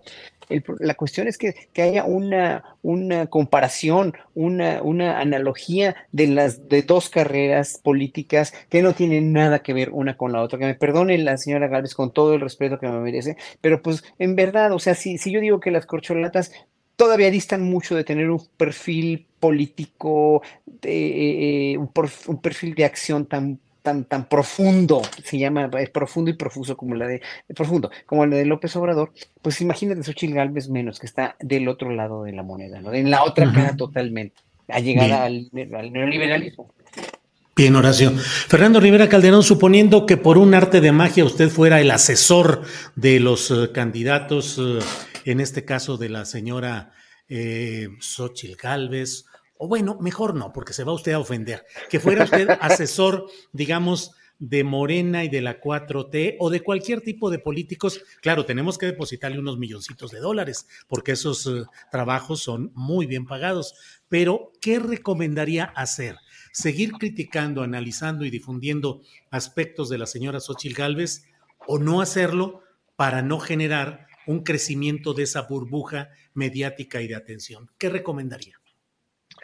Bueno, es que también está difícil hacerle vacío a alguien que dice eh, y que asume tantas cosas que no son ciertas, que son simulaciones, que son actos de oportunismo. Entonces, sí, y por, un lado creo que eh, un sector de, las personas que compartimos ideas de, izquierda y que estamos de acuerdo con, este gobierno en muchos aspectos, como que quizás hemos caído en la trampa mercadológica que han creado con Xochitl Galvez, porque por favor, pues Xochitl está creciendo y, pongámoslo en claro desde, desde el principio, pues por una gran inversión de lana, ¿no? De dinero, eh, con la que en, todos los eh, grandes emporios mediáticos pues están inventándose un personaje. Y lo, lo, lo, decía creo que Horacio hace rato, y me parece que el concepto es, es este, el adecuado inventando, porque pues perdón, pero Xochitl Galvez hace seis meses estaba en su casa viendo series de Netflix y el menos afortunado de los candidatos de izquierda, pues lleva por lo menos la mitad de su vida trabajando en pos de eh, las causas eh, por, las, por las que estamos luchando muchos desde hace muchos años. Entonces sí me parece que pues el carácter de, de invención y de construcción del personaje, pues me recuerda un poco a la comida rápida, ¿no? Es como la candidata instantánea, o sea, vas, vas a, la tienda de candidatos y te dan tu candidata instantánea y, con ella pues ya este, puedes hacer como que tienes todo, pero en realidad, pues comparemos la comida instantánea con la comida que se cocina durante mucho tiempo y a fuego lento. Eh, creo que me parece una buena metáfora porque no se puede construir un apoyo popular, no se puede construir una credibilidad y mucho menos una legitimidad política, pues en, dos meses, ¿no? Que más o menos es el tiempo que lleva. Eh, quieren, quieren poner a Xochitl como una adversaria natural del presidente, como alguien que le ha hecho de pronto un contrapeso y le puso un alto, y pues es como pues, como poner a pelear a peso pluma contra Juan Gabriel o, a Juan Torres contra Mozart, ¿no? O sea, no, no tiene nada que ver una cosa con la otra, no tiene nada que ver la carrera, la trayectoria y la legitimidad de un personaje con otro. Pero bueno, pongamos, aunque me ofenda Julio que fuera asesor de, la señora Xochitl Galvez, yo le, yo le recomendaría algo porque como lo que venden ella es su honestidad, ¿no? Y que todos son rateros, huevones o pendejos y esta onda, eh, yo creo que para ser más honesta, en vez de decir que ella es tan chingona que recibe contratos de este gobierno, tendría que decir que ella es tan cínica que recibe contratos de este gobierno al que está enfrentando para gobernar ella el país y yo me pregunto si ya en el universo paralelo y en el caso insólito de que ella llegara a la presidencia de México, si se va a seguir eh, otorgando contratos a sí misma, a sus muy exitosas empresas. Pero sí creo que debería sustituir el chingona por cínica. Creo que ajusta más y es mucho más honesto y mucho más congruente con lo que Xochitl nos quiere vender a todos. Claro, Bien, bien. rápido, rápidamente, lo, mismo, lo mismo, complementando lo que decía Fernando y rapidísimo, lo de mexicanos contra la corrupción y la impunidad, con Kimberly Clark, que se comprobó que, tienen, que tenían contratos con, con Segalmex, con, precios infladísimos, no que muy honesto todo esto, no que muy honestos ellos, los contratos con Segalmex, con los precios de las toallas femeninas y del papel higiénico infladísimos, Segal no sé cuántos por ciento, a ver, ¿dónde está su honestidad? Nada más. Bien, Marisol, no sé si quieras abundar algo sobre este tema o la otra pregunta que te quiero plantear, que nos digas cómo ves las advertencias de Mario Delgado, presidente de Morena, a los aspirantes a la coordinación 4T para que no vayan a cometer actos que puedan dar paso a que el tribunal monte o tenga antecedentes que puedan llevar, así lo dice, a frenar eh, los derechos político-electorales de esos seis aspirantes. No lo dice así, pero es como decir, podrían quitarles el registro o el derecho a ser aspirantes presidenciales. Esa sería la lectura.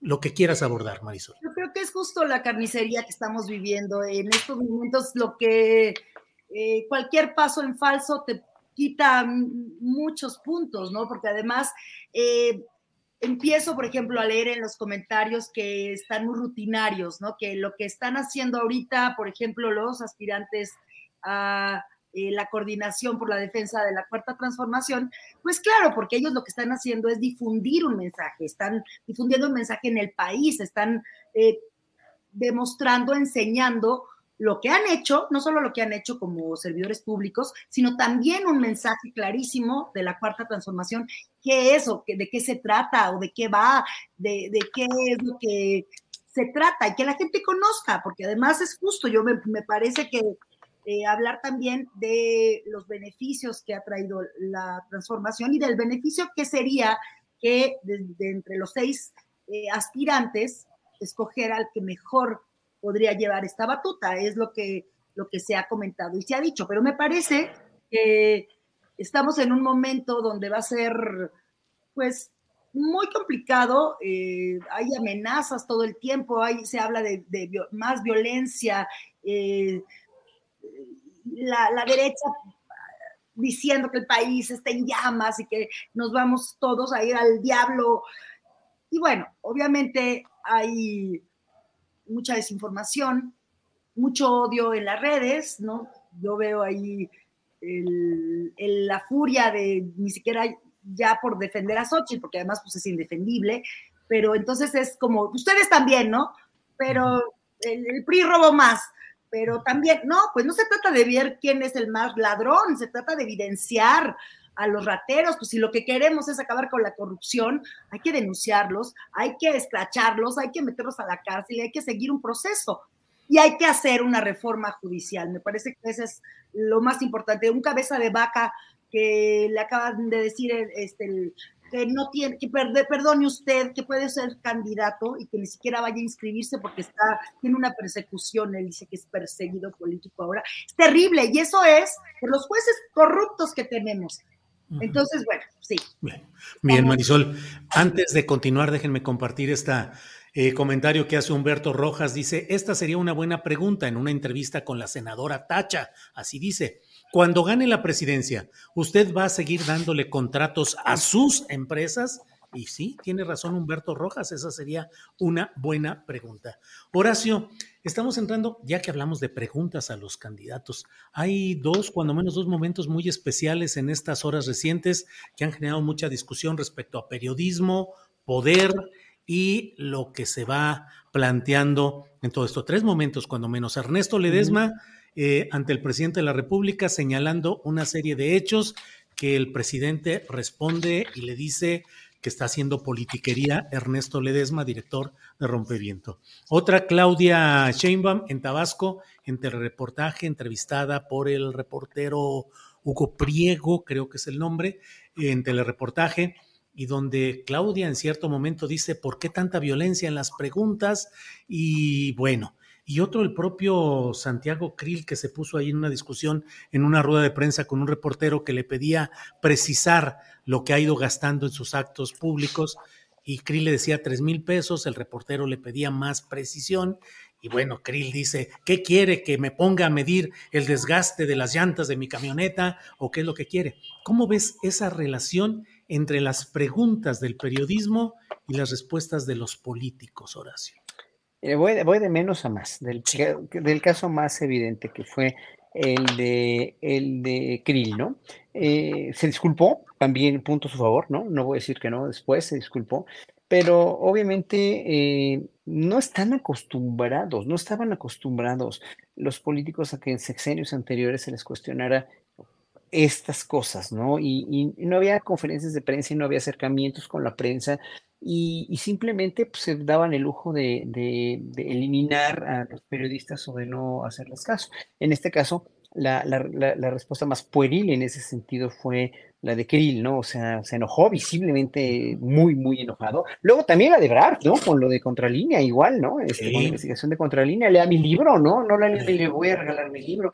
Híjole, o sea, Sí, obviamente hay, hay un desgaste también de ese tema. Hay una cuestión que yo, si fuera Marcelo Ebrard Casabón, yo lo que haría sería si tengo la conciencia tranquila y si tengo todo, a hacer una conferencia de prensa y hablar de eso totalmente para que quede mi conciencia limpia y mi imagen limpia, si es una cuestión de, de, este, si es una cuestión inventada, si es un golpe bajo, si es una cuestión de, de, de cero o lo que sea. Bueno, eh, eh, eh, yo para tener todo, o sea, si estoy en una tónica de un cambio, de una transformación para que este país cambie y la opinión pública sea más pública y sea honesta y sea confiable, entonces hablas de todo eso, pero, pero bien, o sea, con los pelos de la burra en la mano, así como lo hizo contra Lina. Yo no tengo nada en contra de que, que lo haya hecho, eh, o sea, pero que se aclare, se aclare, se aclare, ¿no? Luego, la cuestión de Claudia Sheinbaum, sí se me, a mí no se me hizo, las preguntas no se me hicieron honestamente violentas, ¿no? Y, y, yo creo que Claudia estaba cansada también. En ese sentido, no voy a excusarla, pero no, no fue justo que le haya dicho al periodista, porque vi tres veces lo de las preguntas y no se me hicieron preguntas agresivas ni nada, sino simplemente cuestionables, ¿no? En un momento dado, obviamente, eh, eh, sí, yo, yo creo que yo, yo, yo no sentí justo que dijera que era una entrevista violenta contra ella, porque no, a mi juicio, pues no lo fue. Y estuve oyendo varias veces las preguntas y la tónica, y no, no fue, no fue, no fue. Lo que sí dijéramos, la cereza del pastel periodística de la semana, es precisamente cómo reacciona el presidente a un periodista combativo, pero de izquierda, un, un periodista combativo que, que lo quiere, además que lo, o sea, que lo admira, que se lo dijo ya después, también para, o sea, Ernesto es muy inteligente, o sea, tiene una inteligencia verdaderamente prodigiosa y eh, en vez de que se haya hecho chiquito, ¿no? Como muchos periodistas, así como tú, que no te hiciste chiquito cuando estabas enfrente de la secretaria del Medio Ambiente, cuando fuiste y lograste lo de San Luis Potosí, bueno, Ernesto tampoco se hizo chiquito y, y, bueno, le dijo, sí, señor presidente, yo estoy con usted, no es, no es que estén, no, no es que por el hecho de cuestionarle esto, estoy en contra de usted y no es politiquería aunque me haya faltado el respeto, o sea, todas esas cosas hicieron al presidente al final, al final de la, de la, de, la, de toda esta, este, de esta discusión, pues reconocer que había sido una discusión muy productiva y muy buena, no sé cómo, con qué calificativo la,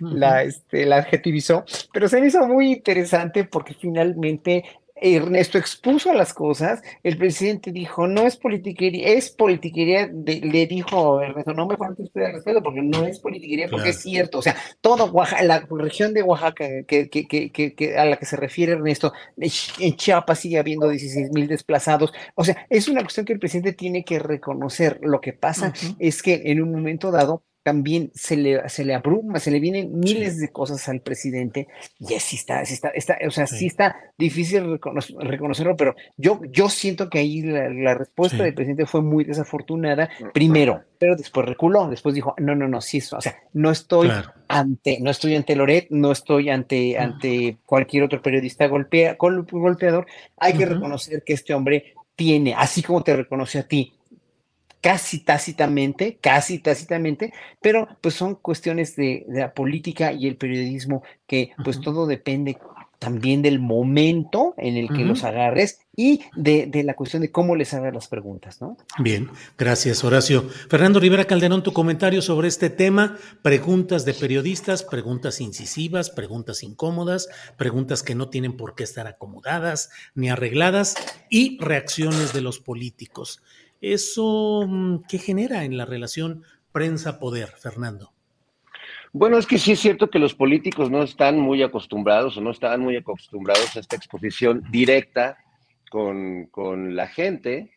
El, lo que se llamaba eh, el baño de pueblo, ¿no? Coloquialmente entre los políticos de la vieja guardia, entre los eh, de los tiempos de López Portillo, de Miguel de la Madrid, pues eran baños de pueblo súper controlados. Y de hecho sabemos de historias como de Luis Echeverría, que después de saludar a personas de comunidades indígenas o de zonas este, marginadas, se lavaba las manos, este, casi casi se echaba ácido, ¿no? Y que incluso pues iban a, convivir con la gente teniéndole asco a la gente, ¿no? Sintiendo repulsión por esa gente a la que iban a saludar para salir en la foto, ahí este, abrazando a alguien o cargando al niño.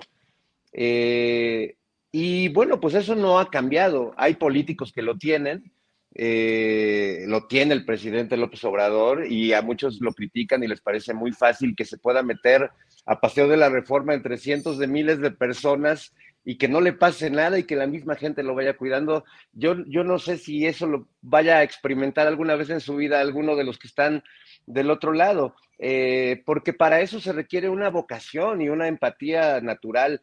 A mí lo que me gusta de todo eso, y de estos tres ejemplos que mencionas, porque finalmente en los tres, pues hay a lo mejor una reacción no afortunada ante la pregunta. Finalmente, el que pregunta tiene derecho a preguntar lo que sea, eh, incluso si la pregunta puede ser agresiva o violenta, pues creo que ahí la clave está en el que responde si se engancha o no se engancha en la pregunta, si sabe salir airoso o se compra la bronca y se sube a la bronca como le pasó a Santiago Krill.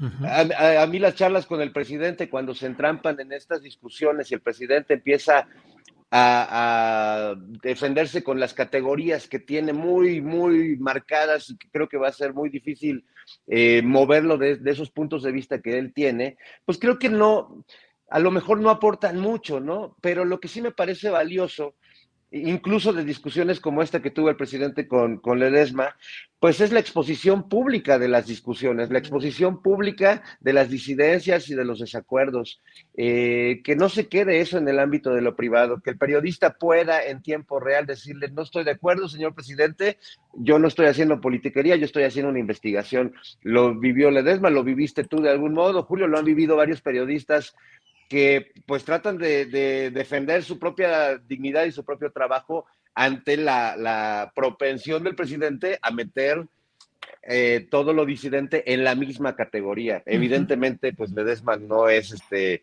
eh, Ferris de Con, no es este, este, este, otro tipo de periodistas. Y bueno, pues yo siempre agradezco, a lo mejor no llegan a mucho estas, estas discusiones, a lo mejor no hay una conclusión, pero sin duda celebro que sucedan estos encuentros y estos debates entre el presidente y, miembros de la prensa, para los que insisten todo el tiempo que las mañaneras, pues solo casi casi este Jesús Ramírez les da cuerda a unos robots y van y preguntan lo que quieren, pues no es así. Y cuando no es así de manera tan ruda como se, como se dio hace un par de días, ay, pues este, se agradece vivir en un país donde el debate se puede dar así, de manera pública y frontal, todos lo escuchamos, todos lo vimos y bueno, pues todos haremos nuestras reflexiones al respecto. Gracias, Fernando. Marisol, a mí me da a veces la impresión de que el presidente de la República en las conferencias mañaneras de prensa le ha dado una marquesina muy grande a ciertos periodistas a los que ha convertido en virtuales interlocutores del poder presidencial. Eh, Loret de Mola particularmente, el diario Reforma que hay que pagar para leerlo y sin embargo eh, notas o referencias críticas al propio gobierno son exhibidas ahí en la pantalla de la mañanera. Y a veces me da la impresión de que todo ese sistema periodístico, mediático, pues sigue vivito y coleando, con menos dinero, con el resentimiento de menos eh, capacidad económica, pero esperando el momento de que cambien las cosas para volver a tener ese esquema que les favorece. Y por otro lado, me parece que a veces hay pues poca... Mm, eh, referencia y poco apoyo a los propios medios públicos. Y por otra parte, también un constante o un ciertos choques con un periodismo crítico independiente de izquierda, al que a veces se le va muy duro el presidente, cuando a los otros, en el fondo, los beneficia poniéndolos como interlocutores, aunque los critique. ¿Qué opinas, Marisol? Bueno, es que me parece que la descarga enorme de falsas noticias que tenemos y que vivimos todos los días en el país y además, bueno, esta mañanera que es únicamente con el fin de, de, explicar y que también eh, las y los periodistas pregunten y tengamos interacción, es un ejercicio, a mí me parece que es un ejercicio importantísimo y también para evidenciar estos chayoteros, como bien dices, eh, me parece que también eh, está claro el mensaje de lo que es este movimiento, ¿no? es como, a ver, tenemos esta idea de este movimiento nacional, de este movimiento popular que se ha ido construyendo, que se ha ido tejiendo por décadas de lucha, ¿no? Que por eh, una decisión de las eh, de las y los mexicanos, pues llegamos a cambiar el rumbo y queremos un otro destino de país, construir otro México con justicia y sin, sin corrupción. ¿no? con democracia, con ideas, con propuestas de la mano de Andrés Manuel, que la historia va a cambiar, ¿no? Es lo que queremos. La esperanza justamente eh, se construye, la esperanza se construye con acción. y creo que ahí justamente sí, estamos trabajando y estamos, Andrés Manuel está hablando de las, eh, de toda la fuerza que ha hecho, de todos los programas que ha realizado y lo único que oyes de respuesta es eh, justamente todos los programas no sirven o todo lo que ha pasado este, este, tiene fallas o esta furia de todos los programas como Sembrando Vida, ¿no? Que tanto coraje le dio a la derecha, o Jóvenes Construyendo el Futuro, o la construcción ahorita de, del tren Maya, ¿no? Entre muchas acciones que se han llevado a cabo y todo lo que hay alrededor de ellos es un aparato brutal de mentiras eh, o de desinformación, ¿no? Justo hoy en la mañana me decían que que, eran estas universidades que teníamos, eh, eh, que hizo Claudia Sheinbaum. Yo sé, pues claro, véanlo, por favor, ahí está la Universidad de la Salud y está el Instituto Rosario Castellanos, ¿no? Eh, y de inversiones, por ejemplo, pues nada más en la Ciudad de México, mi beca para empezar, que es una, una beca importantísima para los chavos, ¿no? Y las chavas en las primarias, secundarias y en las guarderías, que sobre todo lo que a mí me parece maravilloso de esa beca es que no, no hace la diferencia entre los niños que sacan 9 y 10 con los que sacan 7 u 8 porque no desayunan o porque tienen otro tipo de, eh, de, clase social. Entonces, bueno, eh, todo esto para decir que hay tanta desinformación que a lo mejor la manera de defenderse cuando uno no sabe cómo poner o cómo contestar a la violencia, pues lo haces de manera bruta. Me parece que es ya como, bueno, vean a estos cuates, no vean todo lo que son, vean todo lo que lo que dicen, lo que hacen, cómo se expresan, cómo violentan, porque están recibiendo dinero clarísimo de Claudio X González, ¿no? Está latinos, no nos vayamos más lejos. Este, la decepción con Carmen Aristegui, que todos los días eh, tiene su programa solo notas donde le está tirando Andrés Manuel López Obrador, ¿no? Es, es tremendo. Y así con muchísimos medios. Entonces, bueno, me parece que sí se necesita decirle a la gente muchas veces, y mira, y aún así, hay gente que todavía dice, ay, pero Xochitl sí es bien buena onda, si es bien acá, bien, bien pueblo, y dice groserías, con todo y una y otra vez de repeticiones y repeticiones. Parece que el mensaje no pasa. Bien, Marisol. Horacio Franco, em, ¿ha cambiado el, el, escenario político? ¿Piensas que con la irrupción de Galvez eh, hay una nueva, eh, se ha potenciado pues ese flanco de los uh, que están organizados en contra de la política de Andrés Manuel López Obrador y de la 4T, ¿percibes que van cambiando esa correlación y esa estadística o crees que finalmente son posicionamientos efímeros, burbujas que habrán de reventarse? Son burbujas de ficción, nada más. Son burbujas de ficción porque, mira, y ahorita voy a concatener esto con un comentario de una usuaria que ya se me fue porque hay muchísima gente en el chat y está totalmente, eh, pasa muy rápido y no puedo contestar ni leer todos. Pero decía que nosotros cuatro aquí somos unos soberbios y somos unos arrogantes, dijo, usó la palabra arrogantes, no reconociendo que, eh, este, que una gran parte de las propuestas de López Obrador eh, eh, hoy por hoy son fracasos, ¿no? Y yo digo, pues no, no, no son fracasos, porque hablando lo que hoy, escuchando a Marisol, lo que estaba diciendo hace ratito, todos los programas sociales, el Sembrando Vida, la infraestructura, la obra pública que está haciendo, no barditas nada más, sino una refinería y aparte Deer Park y aparte el superpeso y aparte los salarios mínimos. Mira, ¿Qué más podemos decir? O sea, ha habido, ha habido una serie de sucesos en México que no se quieren reconocer, porque no es como cuando Peña dijo algunas veces que no reconocen lo bueno que se hace, nunca reconocerán lo bueno que se hace. Pues sí, pero lo bueno, lo, malo que se hizo en el sexenio de Peñanito en cuestión de corrupción y de tranza, así, tranza a ultranza, fue tan magnánima que obviamente no se iba a reconocer dos que tres cositas buenas que hubieran hecho, aparte de que siguieron entregando al país y vendiendo el país. Con este gobierno ha cambiado totalmente el paradigma de gobernar México y por eso tiene tanta aceptación, pero también por eso tiene tanto rechazo, porque hay gente que piensa como esta usuaria que le contesté y le estoy contestando directamente en la cara a ella, porque tenía nombre, o sea, era un, nombre con apellidos y se me hizo muy eh, muy fuerte su, pregunta, ¿no? O sea, o más bien su observación que somos arrogantes. No, no es arrogancia, señora, es que tenemos que, entender bien dónde estamos parados ahorita, hacia dónde vamos con el siguiente gobierno, hacia dónde podemos ir si gana la oposición y de dónde venimos, de dónde venimos. Entonces, cuando no tienes esa reflexión constante todos los días, porque es de veras todos los días de tu vida tienes que, recordar que, nuestra generación, nuestras generaciones, desde los, los que nacieron en los 50 a los que nacimos en los 60 a los que en los 70, crecimos con una desconfianza y una total animadversión a cualquier cosa que se fuera gobierno, porque era tranza, era represión, era, era, era corrupción, etcétera, etcétera que hoy por hoy no quiere decir que se haya acabado, no quiere decir que Andrés Manuel no sepa bien que en Chiapas hay 16 mil desplazados o que en Oaxaca, en esa región, todavía no tienen agua. No es eso. Es que el presidente tiene que tener una vista periscópica porque tiene un país de, de 2 millones de kilómetros cuadrados y de 130 millones de habitantes que tiene que estar viendo desde Baja California, que no vive nadie, lo vimos.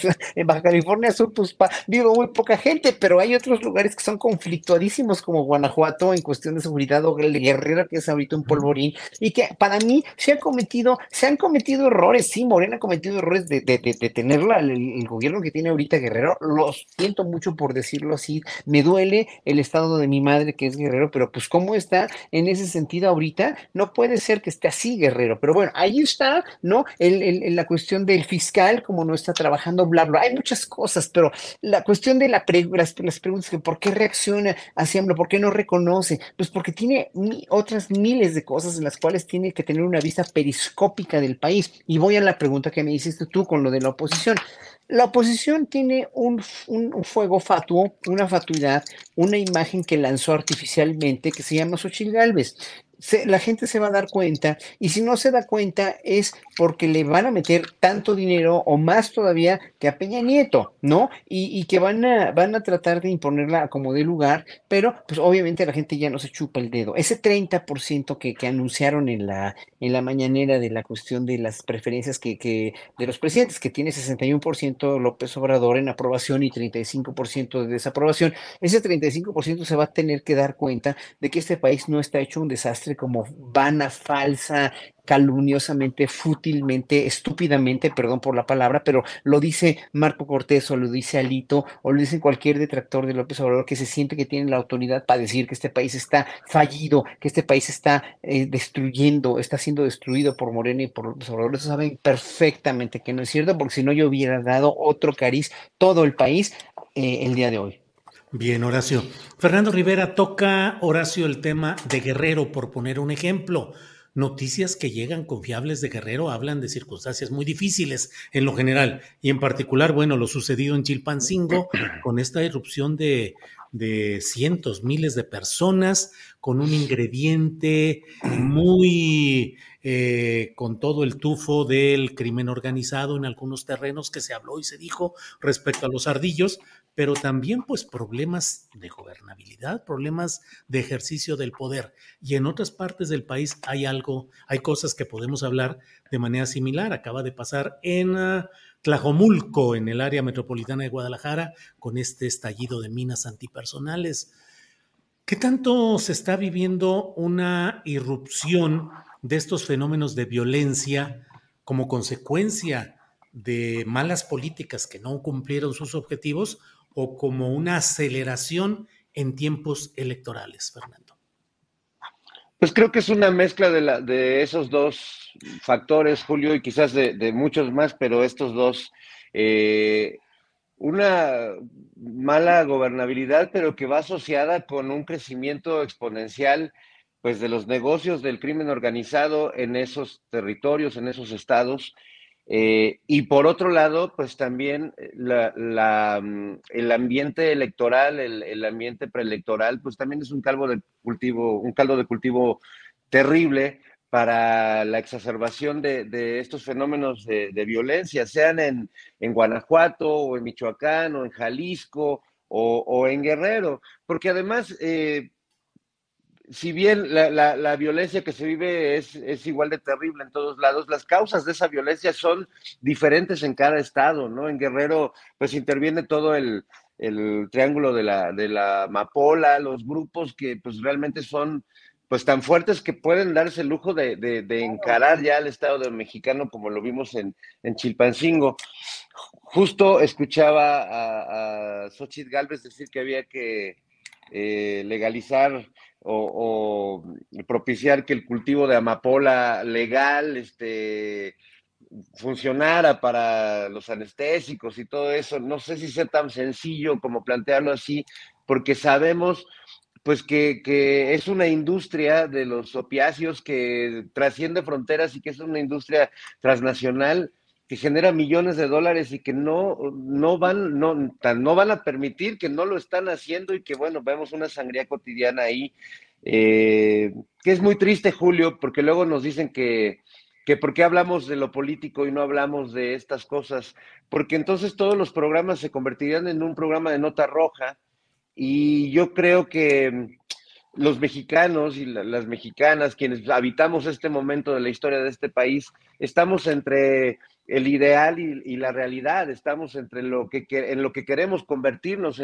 para lo que estamos luchando, de volvernos un país menos desigual, más democrático. Eh, y una realidad que nos, que nos arrastra hacia la narcofosa, una, una realidad eh, que no cesa, que la estrategia para erradicarla, pues sabemos que no va a ser inmediata y que es terrible porque quizás sí sea el camino correcto, buscar que las comunidades funcionen, atender a los jóvenes, invertir en los grupos eh, más eh, desfavorecidos, pero pues no es inmediato. Y que llegue otro con una gran ocurrencia a querer resolverlo y eche para atrás el trabajo que se ha hecho también, pues lo, lo veo igual de terrible, porque vamos de ocurrencia en ocurrencia y no damos tiempo a que ninguna política prospere en, ese sentido. A mí, pues sí, siempre que pienso en, este país y, y, cuando hablamos de política y la gente se enciende y nos prendemos, bueno, en el fondo lo que queremos es vivir en un país que logre también eh, salir de ese fango lleno de sangre donde estamos anegados desde, bueno, pues históricamente nunca hemos quitado un pie de ahí eh, y bueno, pues es eh, tratar de alcanzar ese, ese lugar al que muchos quisiéramos llegar en términos de vivir en un país en concordia, en paz, donde podamos dirimir nuestras diferencias como en una mañanera al país donde todo se resuelve a balazos, ¿no? Eh, ahí sí no, no, no hay manera de, y si hablamos de una cosa, la verdad es que la nota roja es tanta que no podríamos ya hablar del ideal y de la política y de, lo, y de todo lo demás, mi querido Julio. Bien, Fernando. Eh, vamos entrando ya en la parte final de esta mesa, así es que vamos a, eh, ¿qué les parece si postrecito el tema que quieran plantear? Unos dos minutos y medio, tres cuando mucho. Marisol, lo que quieras plantear, por favor. Ahorita justo me quedé con el asunto de Tlajomulco, porque además eh, Enrique Alfaro dijo que había presencia policial en el lugar, que eh, estaban ya atendiendo el llamado, pero el asunto es que la, fiscalía eh, atendía un hallazgo de estos reportes de restos socios, que es lo que siempre estamos este, manifestando los que hemos trabajado en el activismo, ¿no? Eh, es una queja constante de los colectivos de búsquedas de personas que las autoridades no llegan nunca, tardan horas, incluso días en responder una denuncia similar y, ahora en menos de media hora estaban ahí oficiales, la policía. Entonces, ay, bueno, y ahorita suspendieron por lo pronto, por ejemplo, estos procesos de búsqueda y ni siquiera les dan una fecha, Julio, de o, simple y sencillamente decirles, nosotros también vamos a ayudar, vamos a aportar. No, los dejan solos, eh, tratando de localizar a sus familiares y además suspenden estos procesos y les dicen que no pueden hacerlos y que la policía tampoco lo va a hacer ahorita, pero que ahí esperen para el rato.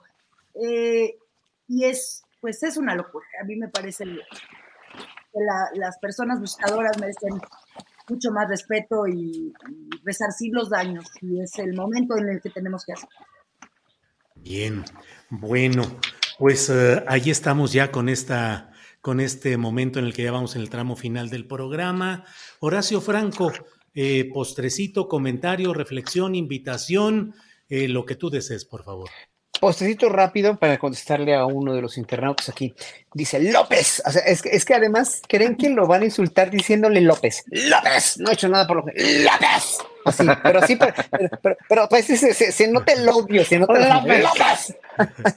no he hecho nada por la justicia. Y le, ya le contesté que es mucho más complejo, que por la seguridad, por la justicia, por la. O sea, a ver la cuestión de, de, la violencia, la cuestión de la justicia, la cuestión de la seguridad, la cuestión de todo lo que hemos hablado ahorita, de, del narco, etcétera, etcétera, está muy complejo, es un, una infraestructura, el, narco es una infraestructura tremendamente compleja.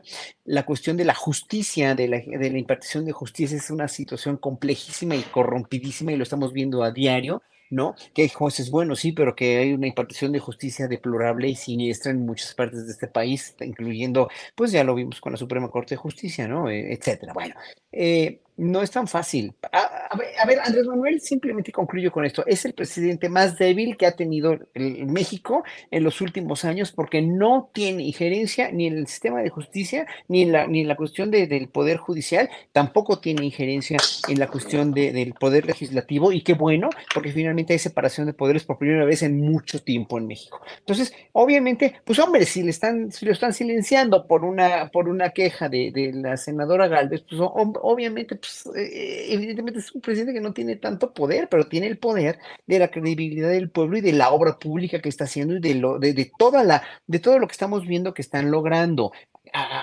Y no a cuenta gotas. La cuestión del sistema de, de, la seguridad de este país es una cuestión que le dejaron destrozada, deshecha y envilecidísima. Y con eso no lo va a poder lograr tan fácil ni este presidente ni el siguiente hasta que se empiece a nivelar y balancear. Pero tenemos al gran enemigo al norte, que es Estados Unidos, que sigue consumiendo y consumiendo y consumiendo droga. Entonces, mientras no haya programas para, para, para que no pase eso, el consumo de drogas, de sensibilización también para las personas de aquí que no sean tan sanguinarias y de una educación a largo plazo, sensibilización, educación a largo plazo, con cuestiones de, de, inclusión de, de, bellas artes, con cuestiones de inclusión de, humanidades en todas las, las, fases de, las, de todas las escuelas y a las familias también, pues vamos a pasar porque esto es un proyecto a largo plazo. Con eso concluyo. Están invitados el domingo. A las 5 vamos a tener una charla, el gran periodista Paco Cruz, a quien mucho admiro y yo. Y luego presentaré también el libro de Hernán Gómez, ese libro buenísimo sobre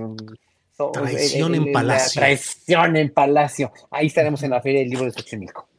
Bueno, pues estamos. Gracias. Eh, y estamos terminando justo a tiempo para decirle adiós. Déjenme ver en qué el. Para decirle adiós a Canal 22 que reproduce en diferido nuestro programa en la tarde noche de hoy mismo en Canal 22. Gracias Canal 22. Es una colaboración de Astillero Informa gratuita, absolutamente no recibimos ni un centavo ahí. Es una contribución nuestra hacia la difusión en Canal 22. Hasta luego, amigos. Adiós. adiós, adiós, con mucho amor. Bueno, pues aquí estamos terminando todo. Eh, Fernando Rivera, ¿por qué tal?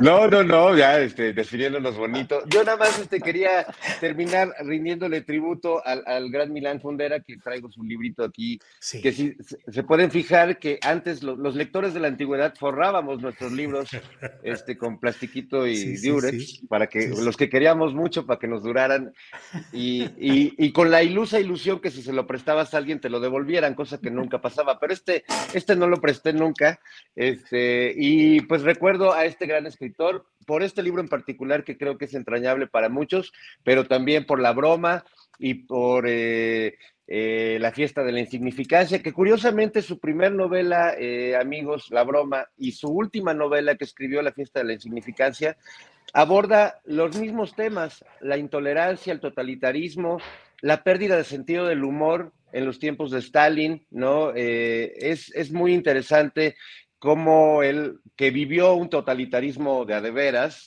y una, una invasión eh, brutal en, Checoslovaquia, pues eh, nunca perdió sentido del humor y nunca dejó de tener esta sensibilidad de, músico, de ser humano, no perdió ese, ese, ese corazón humano que tanto extrañaremos ahora.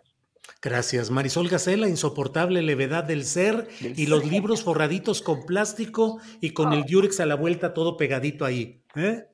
Oye, y además, pero es que yo me estaba ahorita clavando, este, ahorita que decía los cuadernitos, porque me acordé, digo, no, no, no, no quiero este saltarme tanto del tema, pero como era el, el bocadito final, de unas entrevistas que le están haciendo un abogado que está en la, en la alcaldía de Benito Juárez, que se llama Rodrigo Muñoz, que eh, está exhibiendo a estos capos inmobiliarios del PAN. Y además está haciendo ya una asociación, una un colectivo de personas que han sido... Eh, pues violentadísimas con sus departamentos en estos, en este espanto de los capos inmobiliarios de la Benito Juárez que se está extendiendo. Entonces, Rodrigo Muñoz, este abogado, está haciendo en sus redes, este, y con la gente que quiera también que él ayude, porque además es un abogado que a él mismo, él mismo vivió este infierno en City Tower Black con su departamento que compró y entonces ya se metió, bueno, pero hasta la cocina de la información,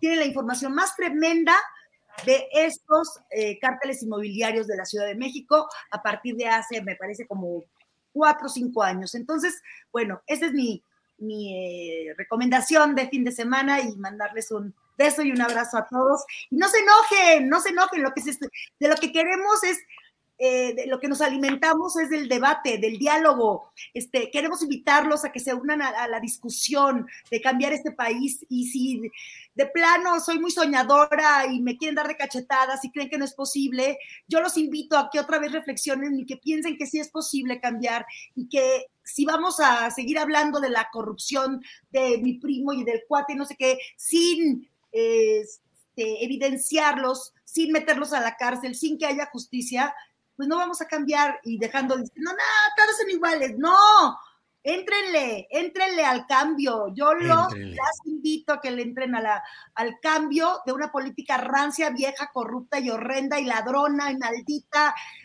y, cambiar por una eh, que nos que donde hay unión, donde haya fuerza para cambiar este país. Nada más. Gracias, Marisol. Horacio, al final ya, gracias, bajamos el changarro. Gracias. Gracias a los tres. Nos vemos pronto. Hasta luego. Adiós. Bien, son las 2 de la tarde con 59 minutos. 2 de la tarde con 59 minutos. Eh, aquí estamos, aquí estamos ya a las 2 de la tarde con 59 minutos. Y bueno, vamos a pasar ahora a una información que es necesaria en el contexto de lo que es nuestra programación y nuestro trabajo como equipo. Adriana, ya estamos de regreso. De regreso, Julia, aquí estamos. De regreso.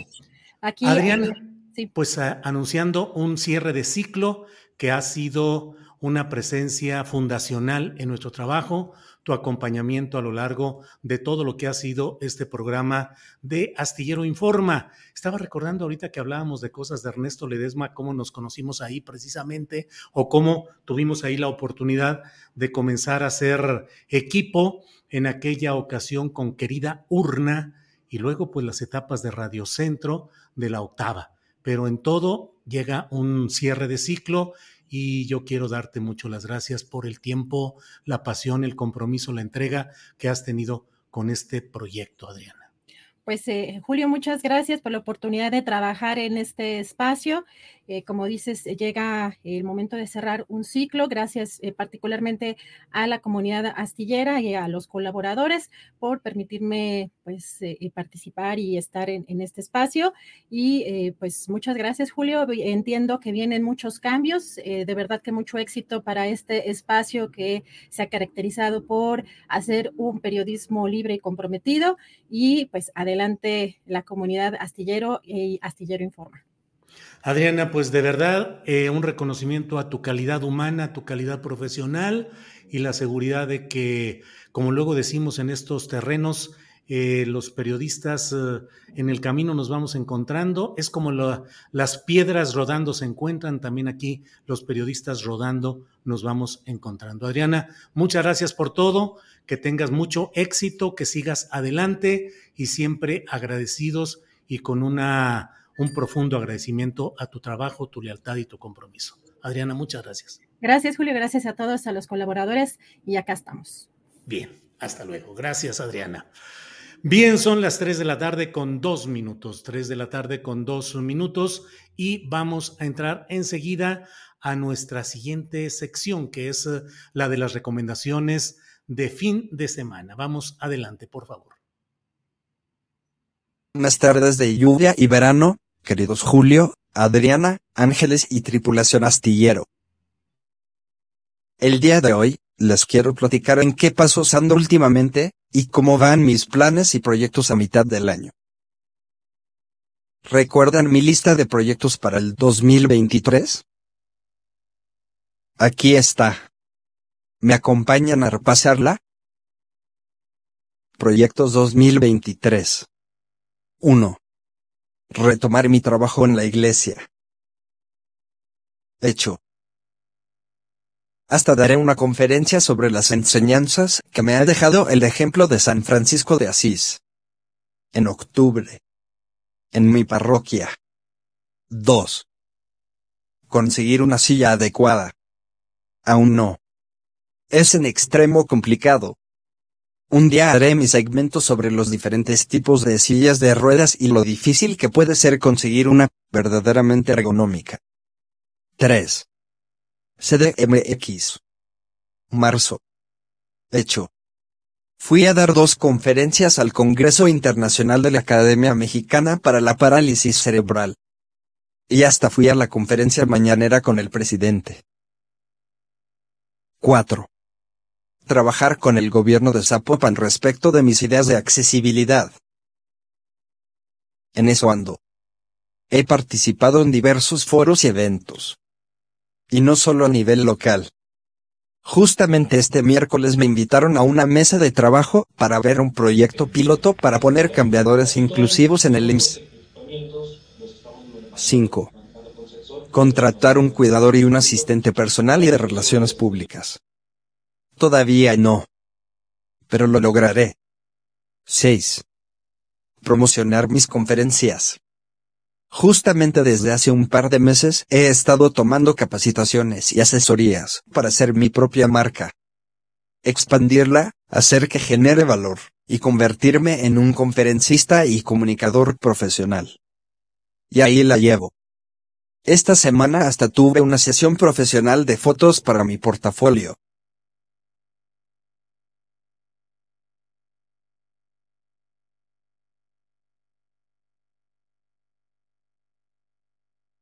7. Viajar a conocer los mochis. Pendiente. Inviten a dar una conferencia allá. 8. Viajar a Madrid. Eso va a estar cañón, pero no imposible. 9. Asistir al Congreso Internacional de Comunicación Alternativa en el mes de julio. Moví cielo, mar y tierra, vendí muchas paletas, ahorré todas mis pensiones y parte de mi sueldo para costear mis viáticos. La asociación me nombró embajador y me dio una beca. Así que me voy la próxima semana. Y tengo además otro gran plan allá. Quiero ver si puedo coincidir con el presidente para dar seguimiento a mi propuesta de baños accesibles y que se implementen de una vez en su proyecto estrella. El tren Maya. ¿Creen que lo logre? No se pierdan el siguiente capítulo de mis aventuras. 10. Avanzar en el tema de la asistencia sexual. Ese proyecto ahí va poco a poco. En mayo fui a CDMX a dar una conferencia sobre el tema en la Comisión de Derechos Humanos y además nuestra dipuchula Ana Francis Moore tomó la iniciativa y la presentó ante el Congreso. 11. Ganar la camioneta de la rifa. Pues no. No me la gané. Pero acabo de heredar un auto. Estaba parado y desatendido desde hace años. Le metí un buen de refacciones y ya anda. Es un auto viejito y le faltan cosas. Pero para mí es muy útil. El pasado fin de semana fuimos a visitar a la familia Hernández López a la pastelería de Sol. Nos deleitamos con sus creaciones. Somos presidentes de su club de fans. Platicamos de muchos temas. Comimos, y reímos mucho. Así que como ven, tengo mucho que agradecer y también mucho que prepararme para crecer, y hacer cada vez mejor mi trabajo. Hasta aquí mi corte semestral y mi choro mareador. Gracias por acompañarme.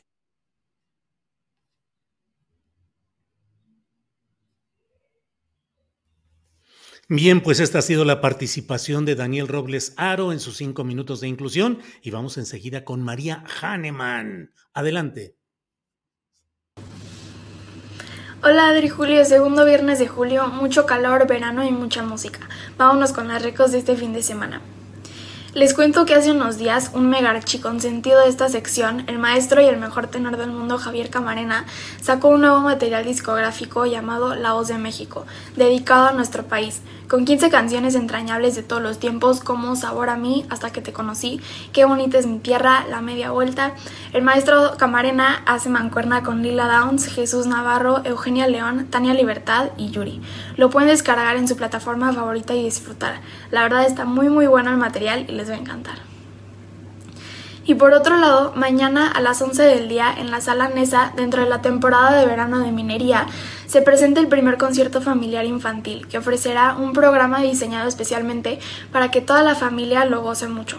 En este concierto se tocará la obertura de la música teatral de Candide de Leonard Bernstein, la guía orquestal para los jóvenes de Benjamin Britten y el muy famoso guapango de José Pablo Moncayo, que esta vez conocerán a fondo gracias a la presencia de un narrador y de un grupo jarocho. Y el sábado a las 8 de la noche y el domingo a las 12 del día harán su tercer programa con dos grandes invitados, el contrabajista Edison Ruiz y la pianista Gabriela Montero, bajo la dirección del maestro Carlos Miguel Prieto. Y les quiero contar de un talento mexicano muy especial.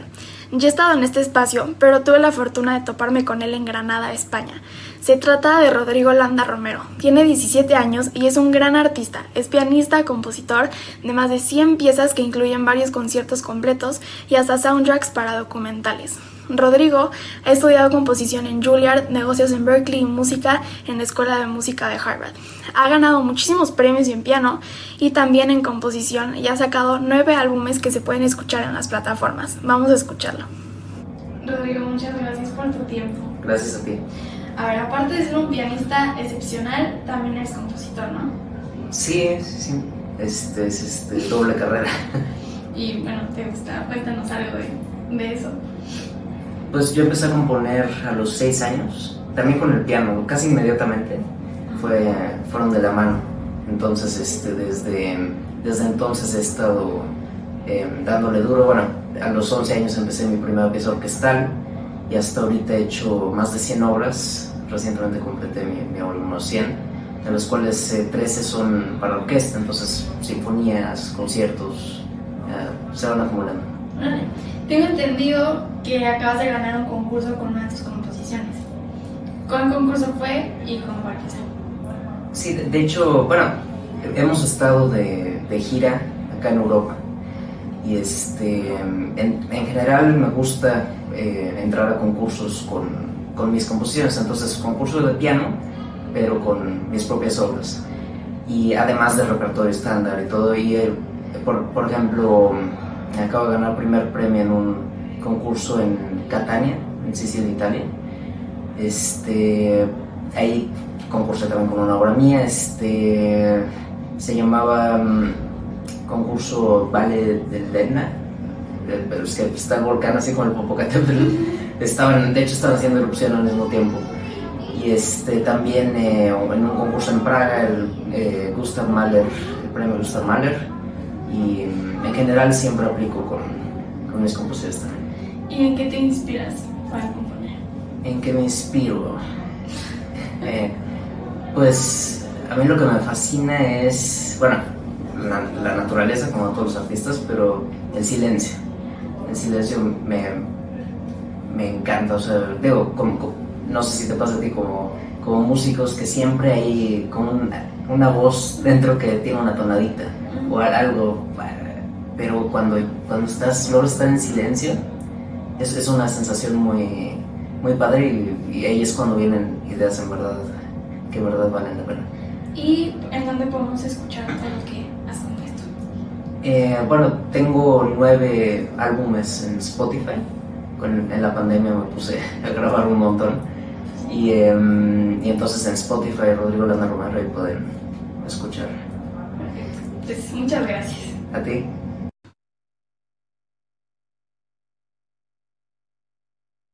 A este gran talento mexicano lo pueden buscar como Rodrigo Landa Romero en todas las redes. Hay que seguirle la pista. Y antes de irme va mi comercial. Domingo 23 de julio mi recital de piano a la 1.30 de la tarde.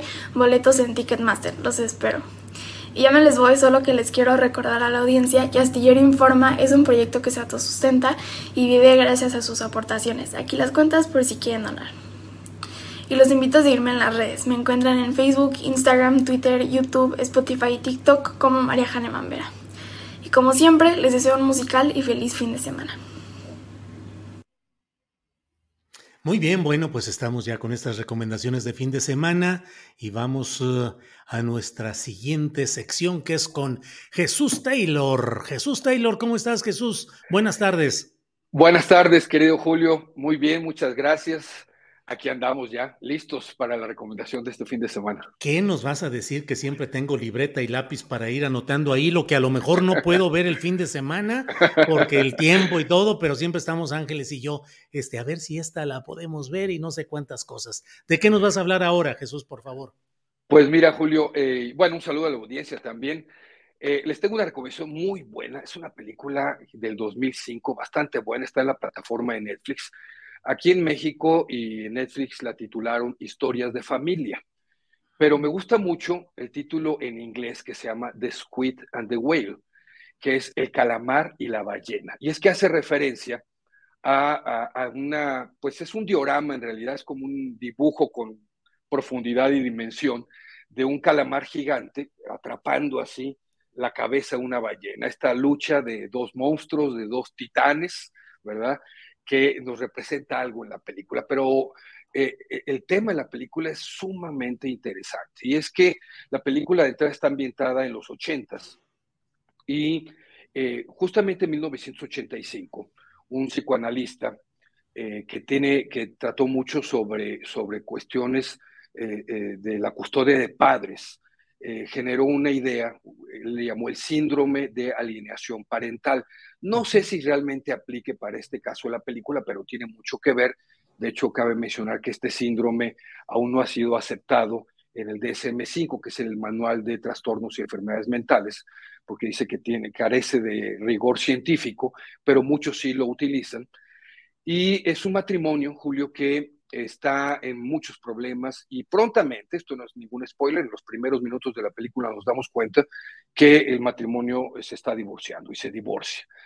Pero lo interesante de esto es lo que nos plantea la película sobre los comportamientos de, este, de esta pareja, ya una vez divorciados, respecto a, los conflictos que ellos tienen entre ellos mismos y cómo vacían estos conflictos y estas problemáticas hacia sus hijos y, cómo se afecta la dinámica familiar. Esta dinámica que desde Freud es analizada, ¿verdad? Y ha ido cambiando, por supuesto, en pensamientos y en discusiones, afortunadamente, eh, que eh, es una película que nos, nos mueve muchas cosas, nos impacta en muchas cosas.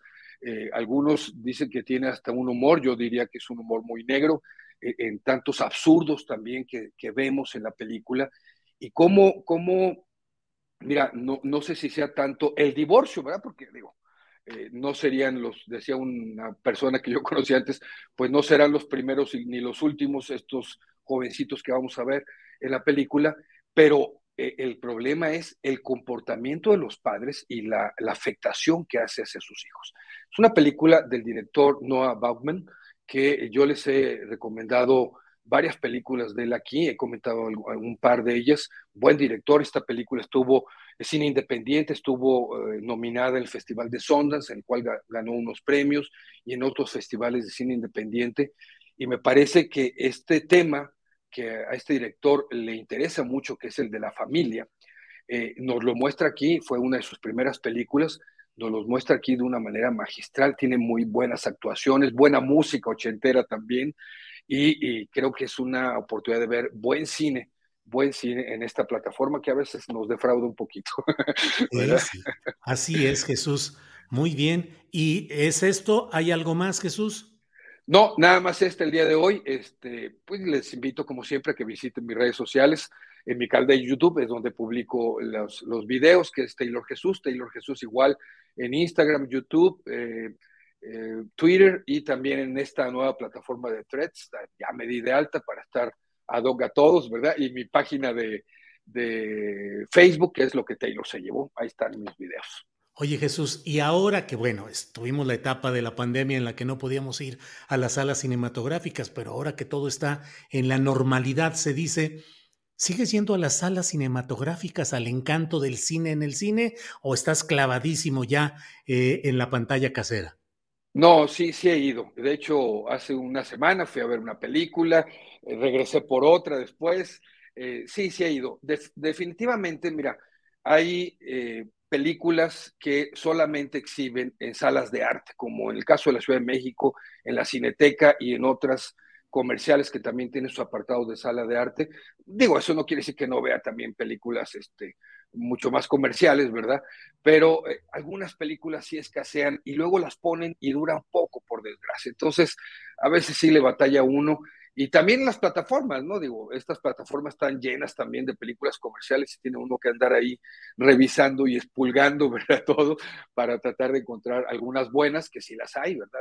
La, semana pasada creo que también recomendé una bastante buena en otra plataforma eh, de este cine, que es cine independiente, que es cine eh, menos comercial. Y bueno, pues ahí vamos campechaneándonos un poquito.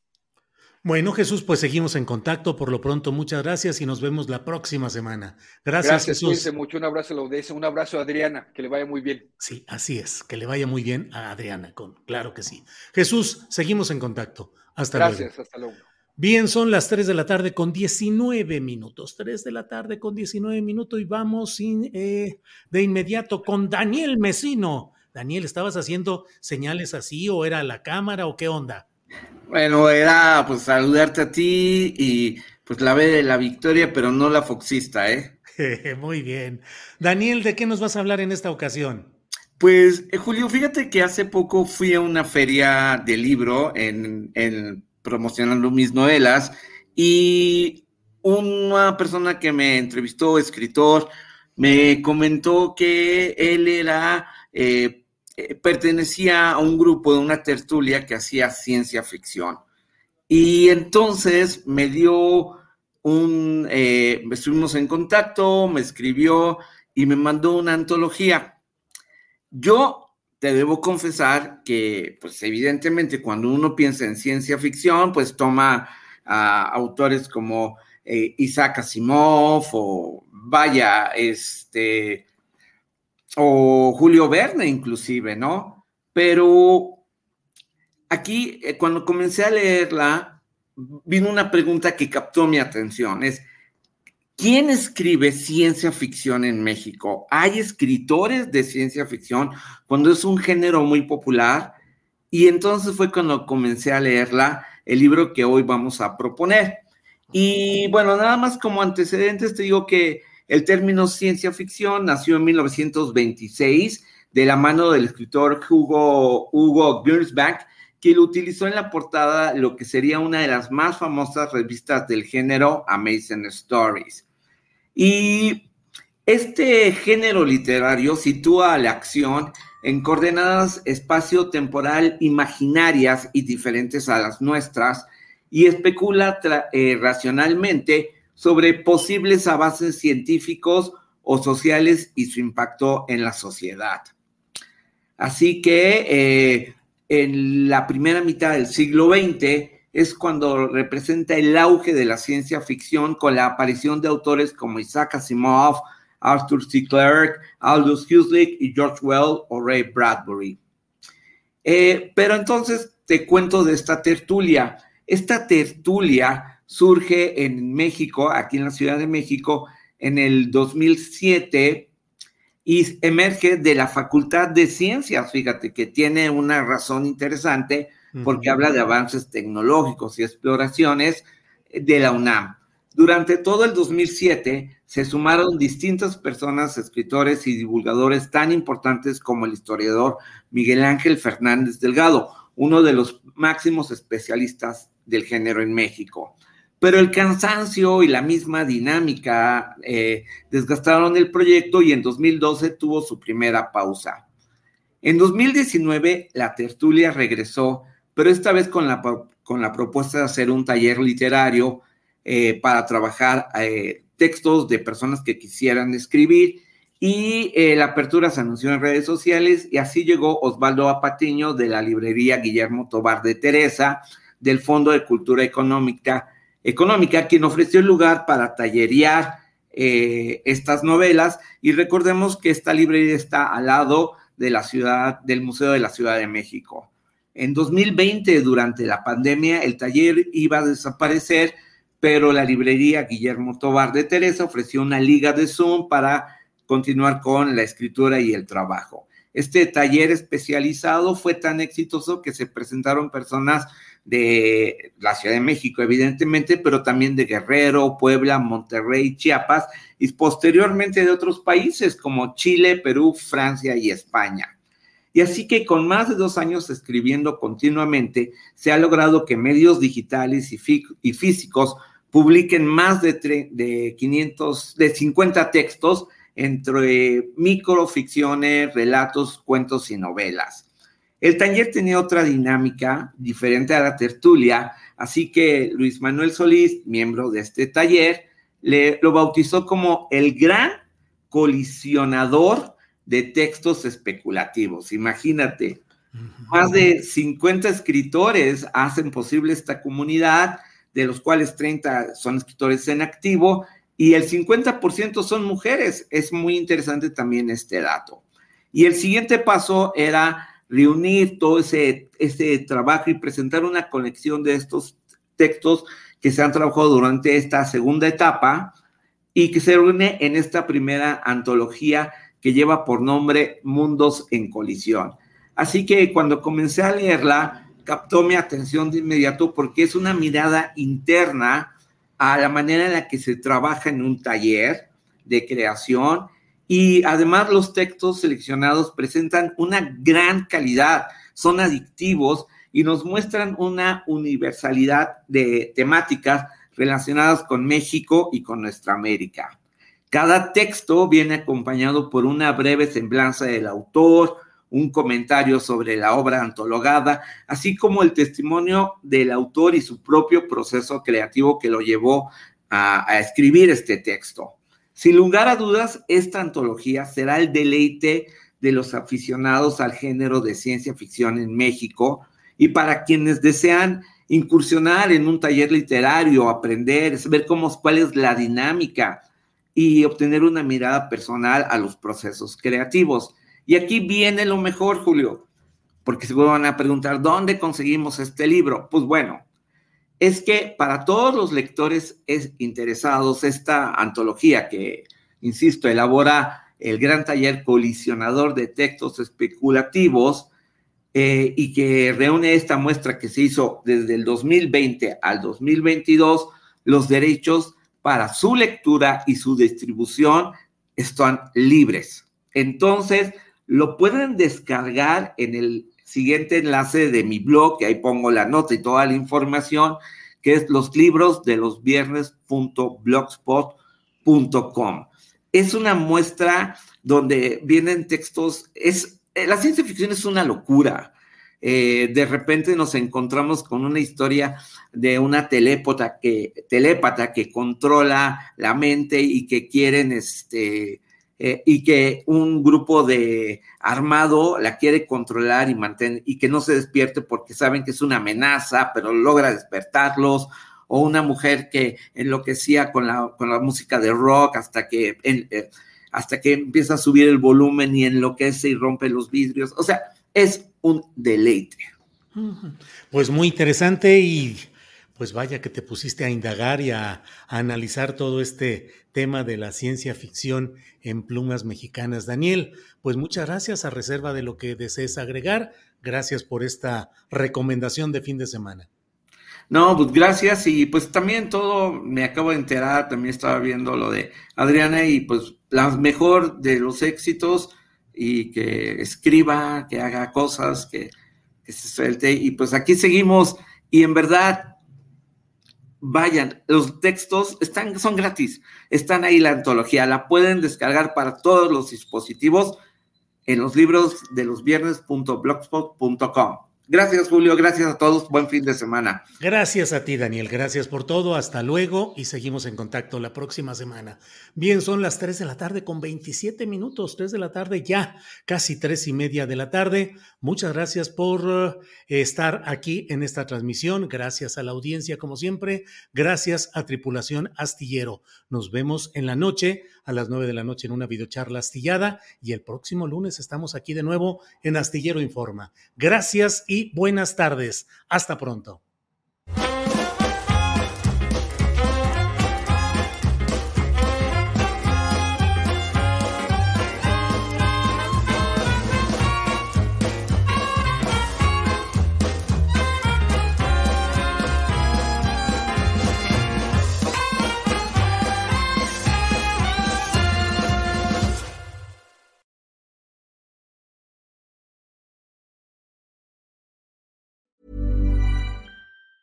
¿Te preocupas por tu familia? Entonces, ¿por qué darles solo huevos ordinarios cuando pueden disfrutar de lo mejor? Eggland's Best, los únicos huevos con ese delicioso sabor fresco de granja, además de la mejor nutrición, como 6 veces más vitamina D, 10 veces más vitamina E y 25% menos de grasa saturada que los huevos regulares, además de muchos otros nutrientes importantes. Así que, dales los mejores huevos. Eggland's Best, mejor sabor, mejor nutrición, mejores huevos.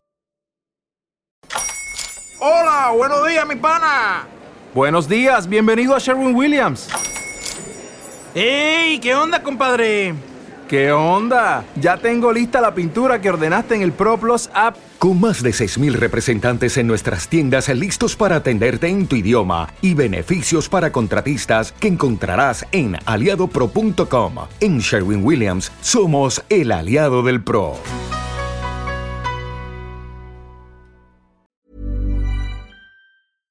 Para que te enteres del próximo noticiero, suscríbete y dale follow en Apple, Spotify, Amazon Music, Google o donde sea que escuches podcast.